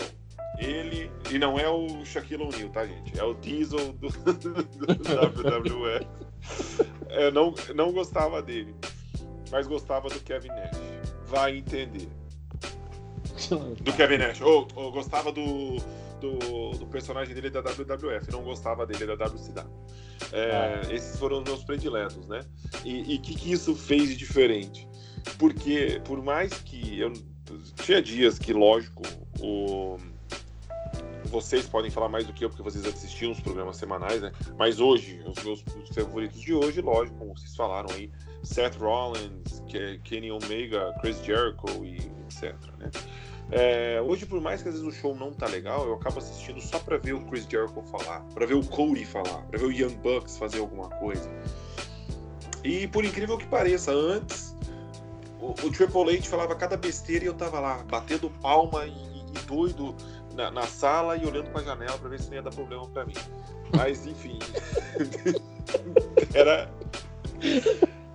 é, era, era isso. Eu não sei se a Andressa de nós aqui, a fã mais nova, se você tá tendo já problema em ver quando o programa tá ruim com o wrestler que você gosta dessa. Você tá sabendo lidar com essa com esse problema do, do de, dessa exposição de um wrestler que você não gosta? Eu acho que assim eu eu, eu, é, então, é, é aquilo. É, é a maneira como que você, que você assiste, né? Como você absorve a, a, aquilo. Eu, eu sinto que quando, por exemplo, a programação tá ruim, eu, não, eu vejo que aquele lutador não tá sendo valorizado e tudo mais, eu tendo a, tipo, a reclamar, obviamente, mas eu não tendo, tipo assim, a mudar de programação, sabe? Eu sou muito, eu sou muito, tipo, eu, eu gosto das outras programações, eu gosto da EW, eu gosto da, da Impact agora, né? Não tem TNA tudo. Mas ainda sou um pouco fã de WWE, apesar de achar que é errado, né? Porque a programação tá bem, tá bem medíocre. Mas, por exemplo, quando eu vi a Oscar ser bem desvalorizada, principalmente após fazer uma luta incrível é, no TLC no final do ano, eu, eu, eu senti, fiquei muito chateada. Porque ela era uma lutadora que merecia muito uma storyline bem feita, bem construída. Principalmente depois da luta dela é, contra Charlotte Flair na WrestleMania 34. E ver ela perder de uma maneira tão tão indigna de uma, de uma lutadora tão boa como foi no Money in the Bank contra a Carmela, que apareceu o... aquele cara lá, que eu esqueci o nome dele, o que ficava andando com a Carmela, com a James alguma coisa. James Ellsworth. É o... Ellsworth. E per... fazer ela perder de uma maneira tão indigna e depois colocar ela para vencer de uma maneira tão incrível é, em cima da The Man e da The Queen, e aí depois reteu o título no Royal Rumble contra a Becky ainda, e simplesmente sumir com ela, é, você vê uma. Eu, eu sinto uma insatisfação, sabe? Eu gosto muito das Four Horsewoman e tudo mais, mas eu vejo ainda no WWE uma repetição entre as lutadoras, as, as, principalmente as ganhadoras, é muito grande. Você não teve esse ano nenhuma lutadora nova é, nenhuma lutadora que não tinha ganhado nenhum título vence esse ano. Esse ano quem ganhou os títulos foram sempre lutadoras que já tinham ganhado títulos anteriormente, né? O que na verdade não mudou, pelo menos na divisão feminina não teve muita mudança de título, porque a Becky ganhou na WrestleMania em cima da Honda. E aí a Becky perdeu para Charlotte no Money in the Bank e perdeu para Bayley porque ela fez caixinha. E aí a Beck se manteve campeã até hoje. E vai se manter campeã provavelmente até a WrestleMania, novamente. É, e aí você vê uma blindagem. E isso dentro do WWE, eu particularmente acho que é uma saturação. Eu acho que por isso que as pessoas estão muito insatisfeitas. Porque eles estão saturando demais certos lutadores que poderiam trazer mais audiência de uma maneira mais natural. Então, eles forçam muito para aquelas pessoas assistirem. E isso traz uma insatisfação muito grande. Pois é, né? Porque se você parar um pouquinho para analisar, eu, eu, acho que existe né, essa exposição é, demasia com certos wrestlers que não tem porquê, né? Você teria que ter um cuidado melhor. O, o Edson mesmo vai lembrar uh, que o Undertaker, por exemplo, ele não, faz, ele não fazia sempre aquelas lutas de, de, de ser enterrado vivo e, e, tal, porque você guardava aquilo para um momento especial. No momento em que isso começou a ser explorado demais, aquilo foi um pouco perdendo a mágica, né? Porque você estava uhum. vendo aquilo mais vezes, era com mais frequência. Uh, o próprio John Cena, que o, que o John, foi bem acho que na época que o John começou a assistir, ele era apresentado como um cantor de, de rap. Quando ele se transformou em super-herói que tinha que vencer todos e quebrar as barreiras, na primeira vez é legal, na segunda também. Quando você vê isso pela décima segunda vez, poxa, já deu, você não é mais, você não é mais azarão, né, cara? Você já é o favorito. E você, Andressa, que começou vendo o, o, o Roman Reigns, o super-herói, batendo em todo mundo, que batia no Seth Rollins, né, com essa experiência que você teve até 2017, 2018, acho que mudou um pouquinho como você viu esse personagem, né? E nós estamos diante de uma situação em que, poxa, são muitos shows, isso vai acontecer, é o que está acontecendo com o Seth Rollins. Um cara que, que acho que de todos nós aqui gostamos. Uhum. Poxa, que situação, né? É, eu acho que o Seth Rollins é. Desculpa, pode falar, de, de John, pode falar. Não, pode, não, pode falar, pode falar. Ele que falar, pode falar mesmo. Era, era é, é, é, isso, eu acho que o, Seth Rollins ele é bem um exemplo disso. Ele é bem um exemplo.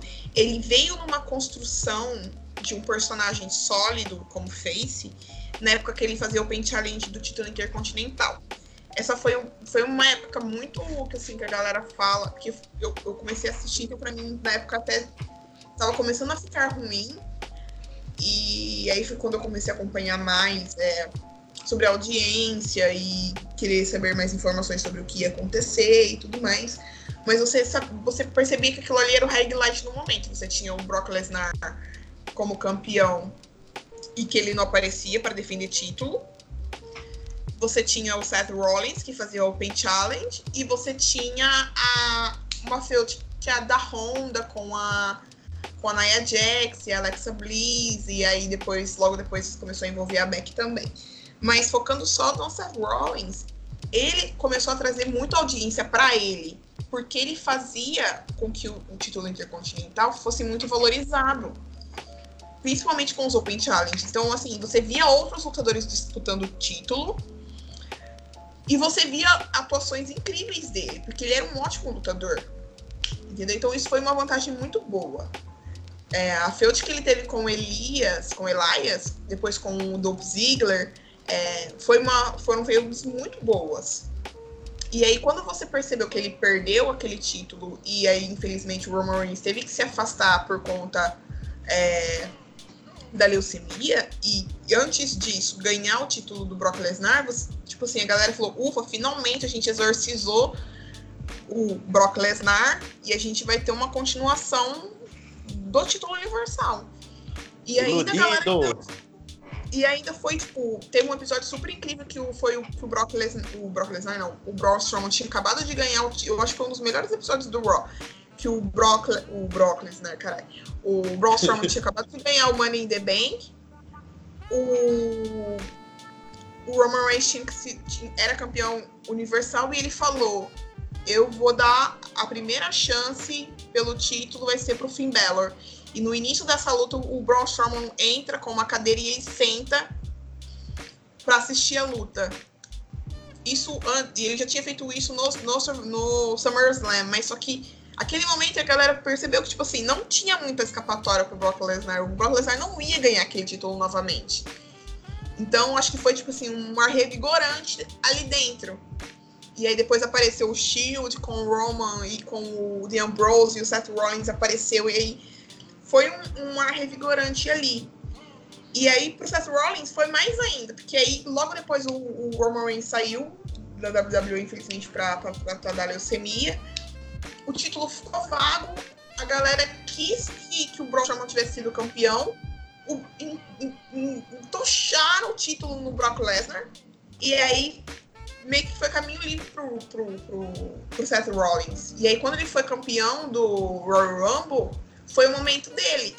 Mas só que a WWE saturou ele muito nessa época. Do Royal Rumble, pelo menos do Royal Rumble, até o, o casting do Brock Lesnar. Saturaram ele demais. Saturaram o relacionamento dele com a Becky.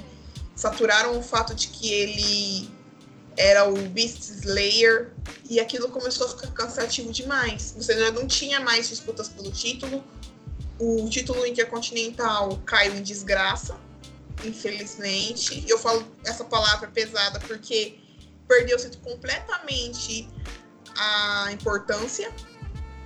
Você nem lembra que o, que o Nakamura e o, e o AJ Styles têm esses títulos, né? Não. Pois é. E, e, e olha que o, que o, o Shinsuke Nakamura, ele é um ótimo lutador. O AJ Styles, ele era campeão da WWE. Entendeu? E isso foi por culpa da WWE, entendeu? Não é culpa do Seth Rollins, mas é, foi culpa da, WWE. Eles pegaram uma coisa que estava muito boa, muito bem construída, que era a feud da Becky Lynch com a Charlotte Flair, depois a feud da Becky com a Honda, e, a, e o apoio que o público tinha com o Seth Rollins para saturar o máximo que eles conseguiram. O máximo, o, máximo do máximo do máximo. A Becky Lynch chegou num, num, E olha que eu gosto muito da Becky.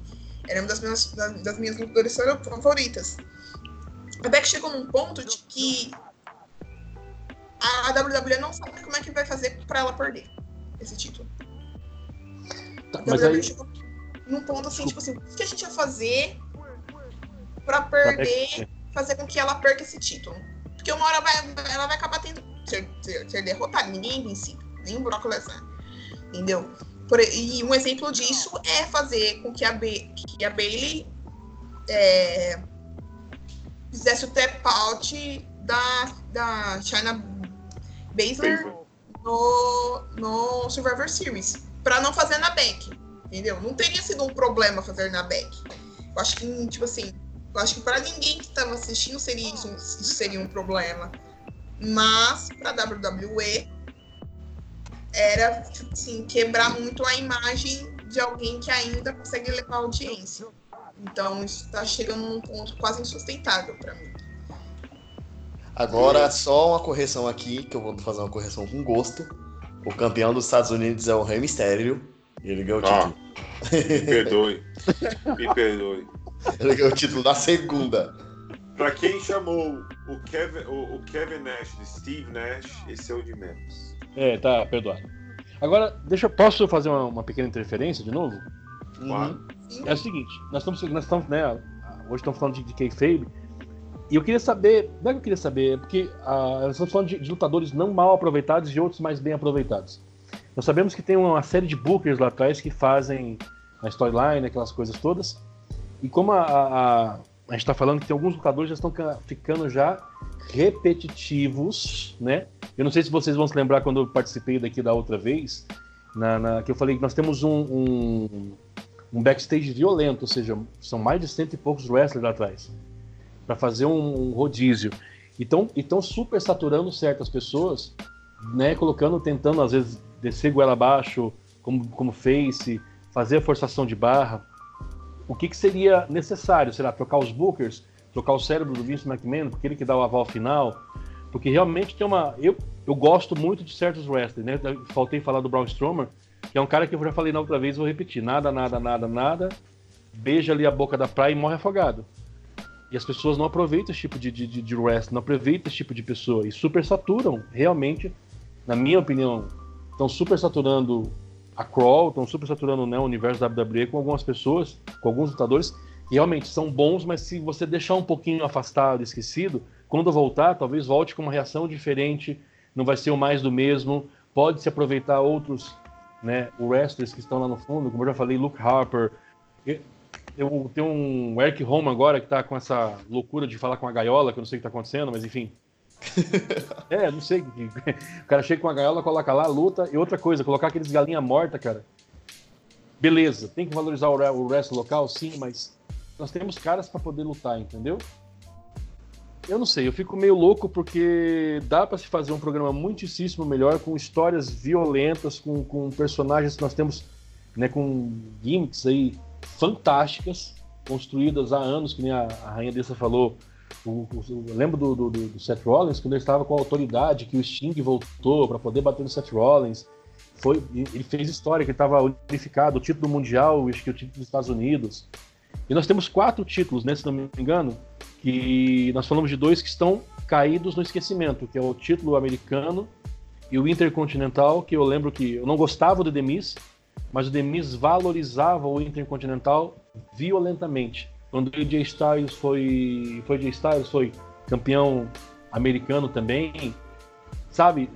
É, teve uns caras que pegou esse título e jogou lá para cima. Hoje você não vê falar mais. E desculpa, vou tocar no lutador que pode ser que chame dinheiro para a empresa, mas eu particularmente, a, ele hoje para mim não, não, é o Brock Lesnar. O cara passou não sei quantos meses aí querendo, o pessoal acho que meio que falando assim, ah, vamos colocar o reinado dele maior do que CM Punk. Só que tinha uma diferença grotesca entre o reinado do CM Punk e o reinado do, do, do, do Brock Lesnar. O CM Punk defendeu aquele título não sei quantas vezes, né? E o Brock Lesnar escondia. E agora volta de novo, ele sai do, do, do, do, do hall, vai pro SmackDown atrás, não sei de quem, do, do Rei Mistério, bate, enfim. E tá campeão de novo. Não gosto dele como campeão. O cara não tem. Admiro o Paul Heyman. O Paul Heyman com a, a mic dele é fantástico. O skill mic dele, assim, não existe igual para mim na WWE. Mas do lutador, do, do, do wrestler Brock Lesnar, não gosto. Não. Super valorizado demais para resolver isso seria é difícil, porque é, Vince McMahon é um homem de sucesso, é um cara que tem muito dinheiro, que conseguiu o que muitos queriam, né? Ele uhum. dominou e domina até hoje o cenário de wrestling. Então, na cabeça dele, ele tem a resposta para todas as perguntas e ele sabe o caminho do sucesso. Ele já sabe uh, como trazer a atenção de, do, do, público e ele vai continuar usando sua mesma fórmula, né? Foi o que ele fez com Hulk Hogan, foi o que ele fez com Shawn Michaels, ou melhor, com Bret Hart, né? Depois o Shawn Michaels, depois uhum. tentou com, com outros ali, teve a alegria de, de Rock e Austin, e depois com John Cena, Roman Reigns e hoje Tá, tô, tô, até surpreso que o Bray Wyatt é campeão. Né? Porque a ideia dele é sempre usar as mesmas cartinhas e ficar cansando o público. Eu realmente não sei o, o senhor Edson como que vai ser feito a partir. Se, o, que, que, o que, que vai ser feito, o que, é necessário realmente ali para abrirem os olhos. Mas o que eles precisam é rodar um pouquinho mais, né? É, é não ter medo de tentar tirar o, um pouquinho o Rollins da, em cena e deixar o resto acontecer. Algo que o Jim Cornette, que talvez vocês não gostem dele, mas algo que ele fala que eu acho é interessante, que é não tem como eu sentir sua falta se você não sai daqui. Uhum. E, e só para só para só para só terminar uma coisa que eu, eu defendo, já defendi no, no, no outro programa, né, agora nesse também, a divisão feminina, a, a, a rainha desse até pode falar até com mais propriedade. Lembra quando a a Stephanie McMahon falou, vai ter o primeiro Royal Rumble feminino. Levou, eles elevaram a categoria das dívidas, jogaram lá em cima. Não sei se vocês lembram, se vocês se lembram disso, né? Pô, eu, eu, eu, chorei, cara. Porque assim, estava fazendo história. Então tudo que faz história para mim, eu, eu me emocionei. Falei, eu estou vivendo a história. Pegaram a categoria, né? Trouxeram todo aquele monte de mulherada do backstage. Vai ter o primeiro Royal Rumble feminino, a primeira luta na Arábia e não sei o que. A divisão feminina agora vai acontecer e não deixou acontecer naturalmente e a, a, a divisão feminina fez que nem o Pateta. E hoje tá caindo no mesmo, mesmo jeito do masculino. Tem a Beck Lynch, tem a Charlotte Flair, que já é sei quantas vezes campeã, porque é filha de Ric Flair, é uma baita do wrestler, gosta dela. Tem a Asuka e o resto. Cadê o resto da, da mulherada? Então assim, ou alguém lá atrás dá uma chacoalhada e fala, vamos colocar esse pessoal para trabalhar e levantar realmente, ou difícil. Complicado mesmo. Muito complicado. Só, só, só, só um adendo com relação à divisão. Eu não acho que, tipo assim, foi uma, uma ascensão em. Já, eu, já, eu já falei essa frase, uma ascensão e queda da divisão. Eu não acho que. Eu, eu revendo melhor, assim, não acho que é isso que acontece. Eu acho é que existe o apoio, existe toda a estrutura. É, foi até uma coisa que eu cheguei a discutir é, é, na, no podcast passado falando sobre a divisão feminina da EW. A divisão feminina da, da WWE demorou muito para ser construída da maneira uhum. que para chegar no, no, hoje, né, para você ter grandes lutadoras e um exemplo disso é, foi o War Games feminino que aconteceu no sábado. É, foi a luta da noite, não tem nem, nem, nem tem como negar, foi incrível a luta. É, e eu, eu acho que, tipo, a WWE, ela viu a luz no fim do túnel na divisão feminina, e aí ela, ela foi gananciosa demais por colocar a Beck num, num patamar inalcançável, ao invés de trazer o resto da divisão junto, entendeu? O resto da divisão nesse, nessa valorização. E agora a galera demanda isso. Existe uma demanda da divisão feminina é, de mais lutas, da o Evolution que não aconteceu, a galera ficou chateada, a galera queria que, que ocorresse, mas Sim. só que a WWE tá naquilo. O que a gente faz para melhorar a audiência? Ó, melhorou um pouco a audiência com a divisão feminina, mas não melhorou muito. Mas é que a gente tem mais caras. Então vamos valorizar o Seth Rollins. Ah, mas o Seth Rollins agora não tá dando. Então vamos deixar o título com o Bray Wyatt. Ah, não, mas o, o, o, o Kofi não tava dando mais audiência. Então o, o, o título na mão do Brock Lesnar. Entendeu? Agora, é, você, você falou, é, aonde tá a divisão feminina? Eu acho que tem muita lutadora sendo guardada pro ano que vem. Eu acho que meio que uma parte é, da, da criação da WWE meio que falou assim, olha, o ano acabou, não tem muito como disputar. Duas semanas de dezembro é, a gente não trabalha, né? Porque são uhum. programas gravados. É, o início de dezembro a gente tem um per-per-view, a gente pode fazer alguma coisa para se iniciar pro, pro Royal Rumble. Uhum. E o que a gente conseguir guardar de surpresa para conseguir aumentar a audiência no início de janeiro até abril, que seria a temporada WrestleMania, né? Road to WrestleMania que é o uhum. Fastlane, o Elimination Chamber, Royal Rumble e a WrestleMania, a gente vai tentar guardar para conseguir dar um, um, tipo, push para conseguir melhorar a audiência para o resto do ano. Então, então, eu acho que aconteceu foi isso. Foi uma série de erros em cascata graves que a WWE tomou. Eles acharam que iam resolver isso com o anúncio, é, com a abertura da, da, do SmackDown na Fox. Não resolveu o problema. E aí eles meio que estão esperando. E ainda, ainda teve a, a inauguração da EW na TNT. E aí agora eles começou, tipo assim, vamos deixar o NXT fazer. É, tentar dar uma segurada nessa barra. A gente faz o que a Fox quer. E aí o Raw a gente vai tentando tocar aqui e vamos esperar o ano que vem para tentar ver o que a gente vai solucionar. Pelo menos com a divisão feminina, eu acho que é mais ou menos isso, entendeu? Tipo, é, porque teve, só pra comentar, teve uma vitória da divisão feminina com a cara da, da Becky Lynch. Eu vim ver aqui agora no game, né? No, no w, da W2K20. Uhum. Teve a, que foi assim, pra mim foi uma vitória da divisão feminina estar tá representada no jogo, que é o carro-chefe da empresa também, não né? um dos carros-chefes da empresa. E talvez agora, então, pelo que você tá falando, esperar uma, uma, uma field violenta a partir de, de, de janeiro, não é isso? Eu, eu, eu, eu, é, o que eu, é o que eu espero. Por exemplo, é, existe, existe, um, existe um rumor que a, a Beck e a Charlotte elas vão ganhar o título feminino de tag team no TLC. É, se isso vai ocorrer ou não. O que, o que se, na verdade, o que se tem é que saiu uma série de lutas que vão ocorrer no TLC. Dentre essas lutas hum. estão as Book Warriors contra Charlotte Beck pelo título existe uma probabilidade muito grande das meninas ganhem, da Beck ganhar, é, mais por conta que existe uma, um rumor da saída da Kairi Sane da WWE.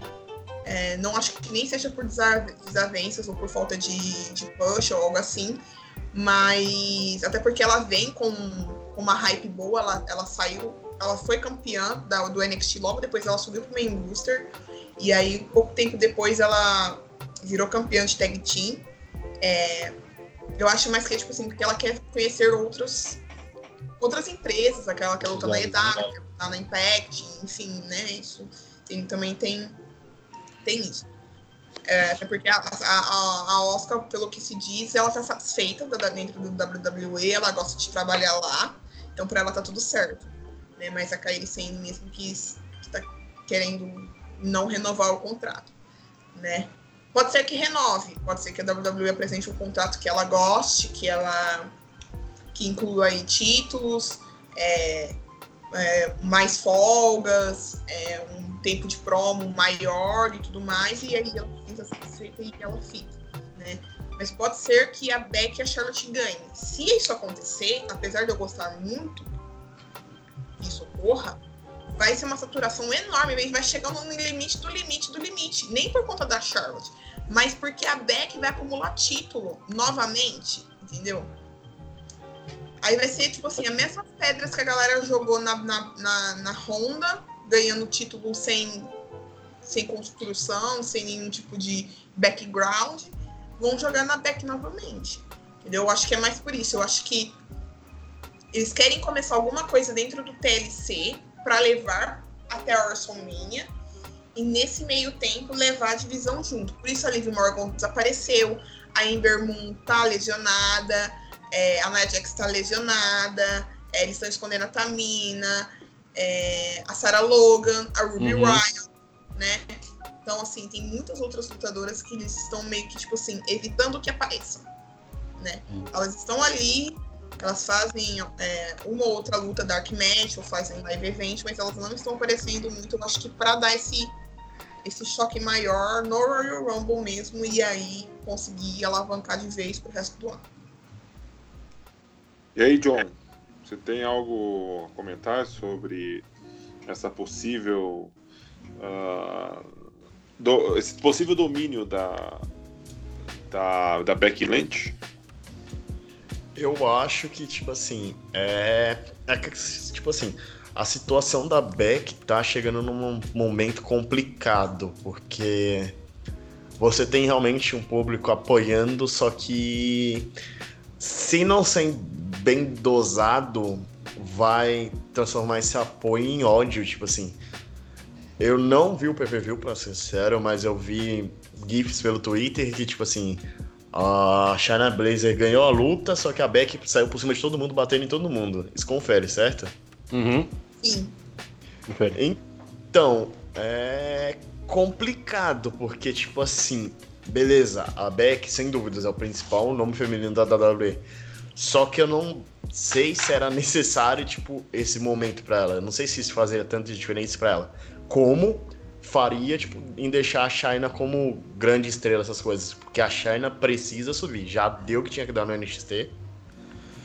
É, mas eu só fico meio que preocupado, assim. Eu não sei também se eles ainda vão. Até o WrestleMania eu acho que ainda seguram, mas pós-WrestleMania eu acho que tipo, é o limite do limite também para dar fim nesse reinado até para dar um descanso pro personagem, essas coisas também. Porque senão vai acabar saturando o público também, eu vejo isso. É... O que eles fazem atualmente com as com a Beck, ao meu ver, é o que tipo assim, o que eles não fizeram na verdade é o que aconteceu meio que com a Tessa. A Tessa, ela é o principal nome feminino, ela praticamente destruiu a divisão feminina, tanto que ela foi para a divisão masculina, mas a Tessa durante o caminho ela teve derrotas, tipo assim, não vive só de vitórias.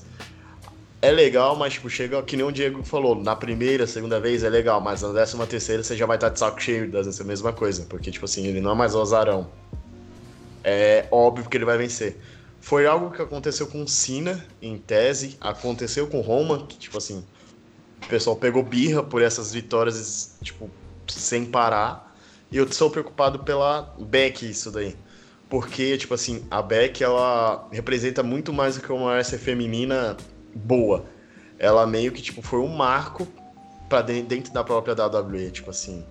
O modo que levou, eu sinceramente, eu acho que ninguém chegou ao ponto que a Beck tem hoje em dia. A Beck, para mim, é o principal nome da WWE.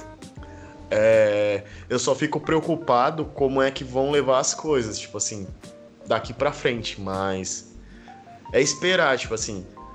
até o WrestleMania eu ainda vejo como, ok, beleza, após isso ela tem que perder esse título, ela tem que perder esse título nesse evento ou no PPV o seguinte. Tipo assim, não dá mais para segurar só a vitória da Beck daqui pra frente também. Chegando num negócio muito insustentável, muito insustentável. E precisa ser alguém, tipo assim, que nunca ganhou título. Sim, tem que ser sim, alguém, tipo assim, é, pode ser a própria Kairi Sen, pode ser a Yoshirai, pode ser a Sonya Deville, você tem Ember Moon, você tem é, inúmeras outras é, lutadoras que estão ali há mais tempo também é, trabalhando e fazendo uma construção de, de lutas e tal, mas precisa, precisamente forte, porque tipo assim, não adianta nada a Beck perder pra Honda. Não, exatamente, tipo assim, não, não é você perder... Muito pior. E você não agradaria o público com isso daí. É a, o momento da Beck perder é o momento perfeito para você criar um novo nome de topo. Perfeito, tipo assim, é hum. tudo. Pode ser a Baszler, né? Ou a Ripley acho difícil, porque ela vai começar agora com o seu ah, reinado, né? Depois desse Survivor Series, se ela ganhar, eu não tô reclamando de nada. Não, é justo. Tá na hora. Tem que perder. Ou por que, que o, o Roman Reigns era um fute?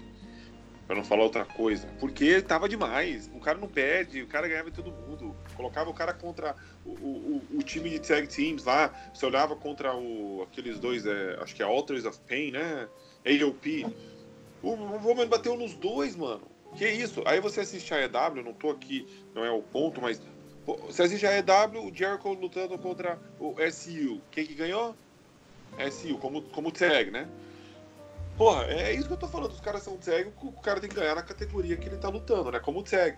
Agora chega o Roman, bate em todo mundo, vai ser o mesmo com a Beck.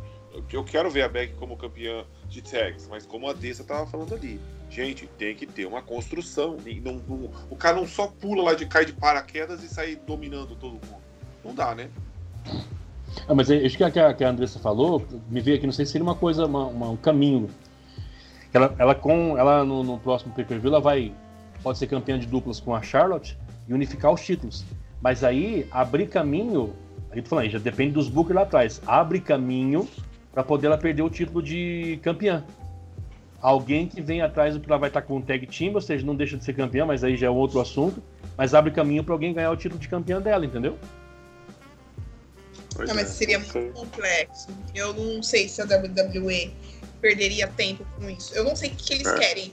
Assim, sinceramente, eu não sei por que, que eles vão fazer isso. Porque quando saiu esse rumor, eu achei que não fosse levar muito a sério, porque até então a Beck e a Charlotte elas estavam é, brigadas. Né? E aí elas, eles já começaram a fazer uma construção de que elas estão mais unidas. E aí você teve o ataque da Kairi em cima da Beck, e agora você tem uma série de ataques da Oscar em cima da Charlotte. Ou seja, uhum. em tese a Charlotte precisa de alguém para ser o, tipo assim, guarda-costas dela durante a luta contra a Oscar, já que, que, que tem. Já que a própria Oscar tem a Kairi Sane. Então ela chamaria a, a, a, a Beck. É, entendeu? Não, não, teve uma construção assim bem feita. Por que, que as duas pararam de brigar? Entendeu? É porque Sabe? foi.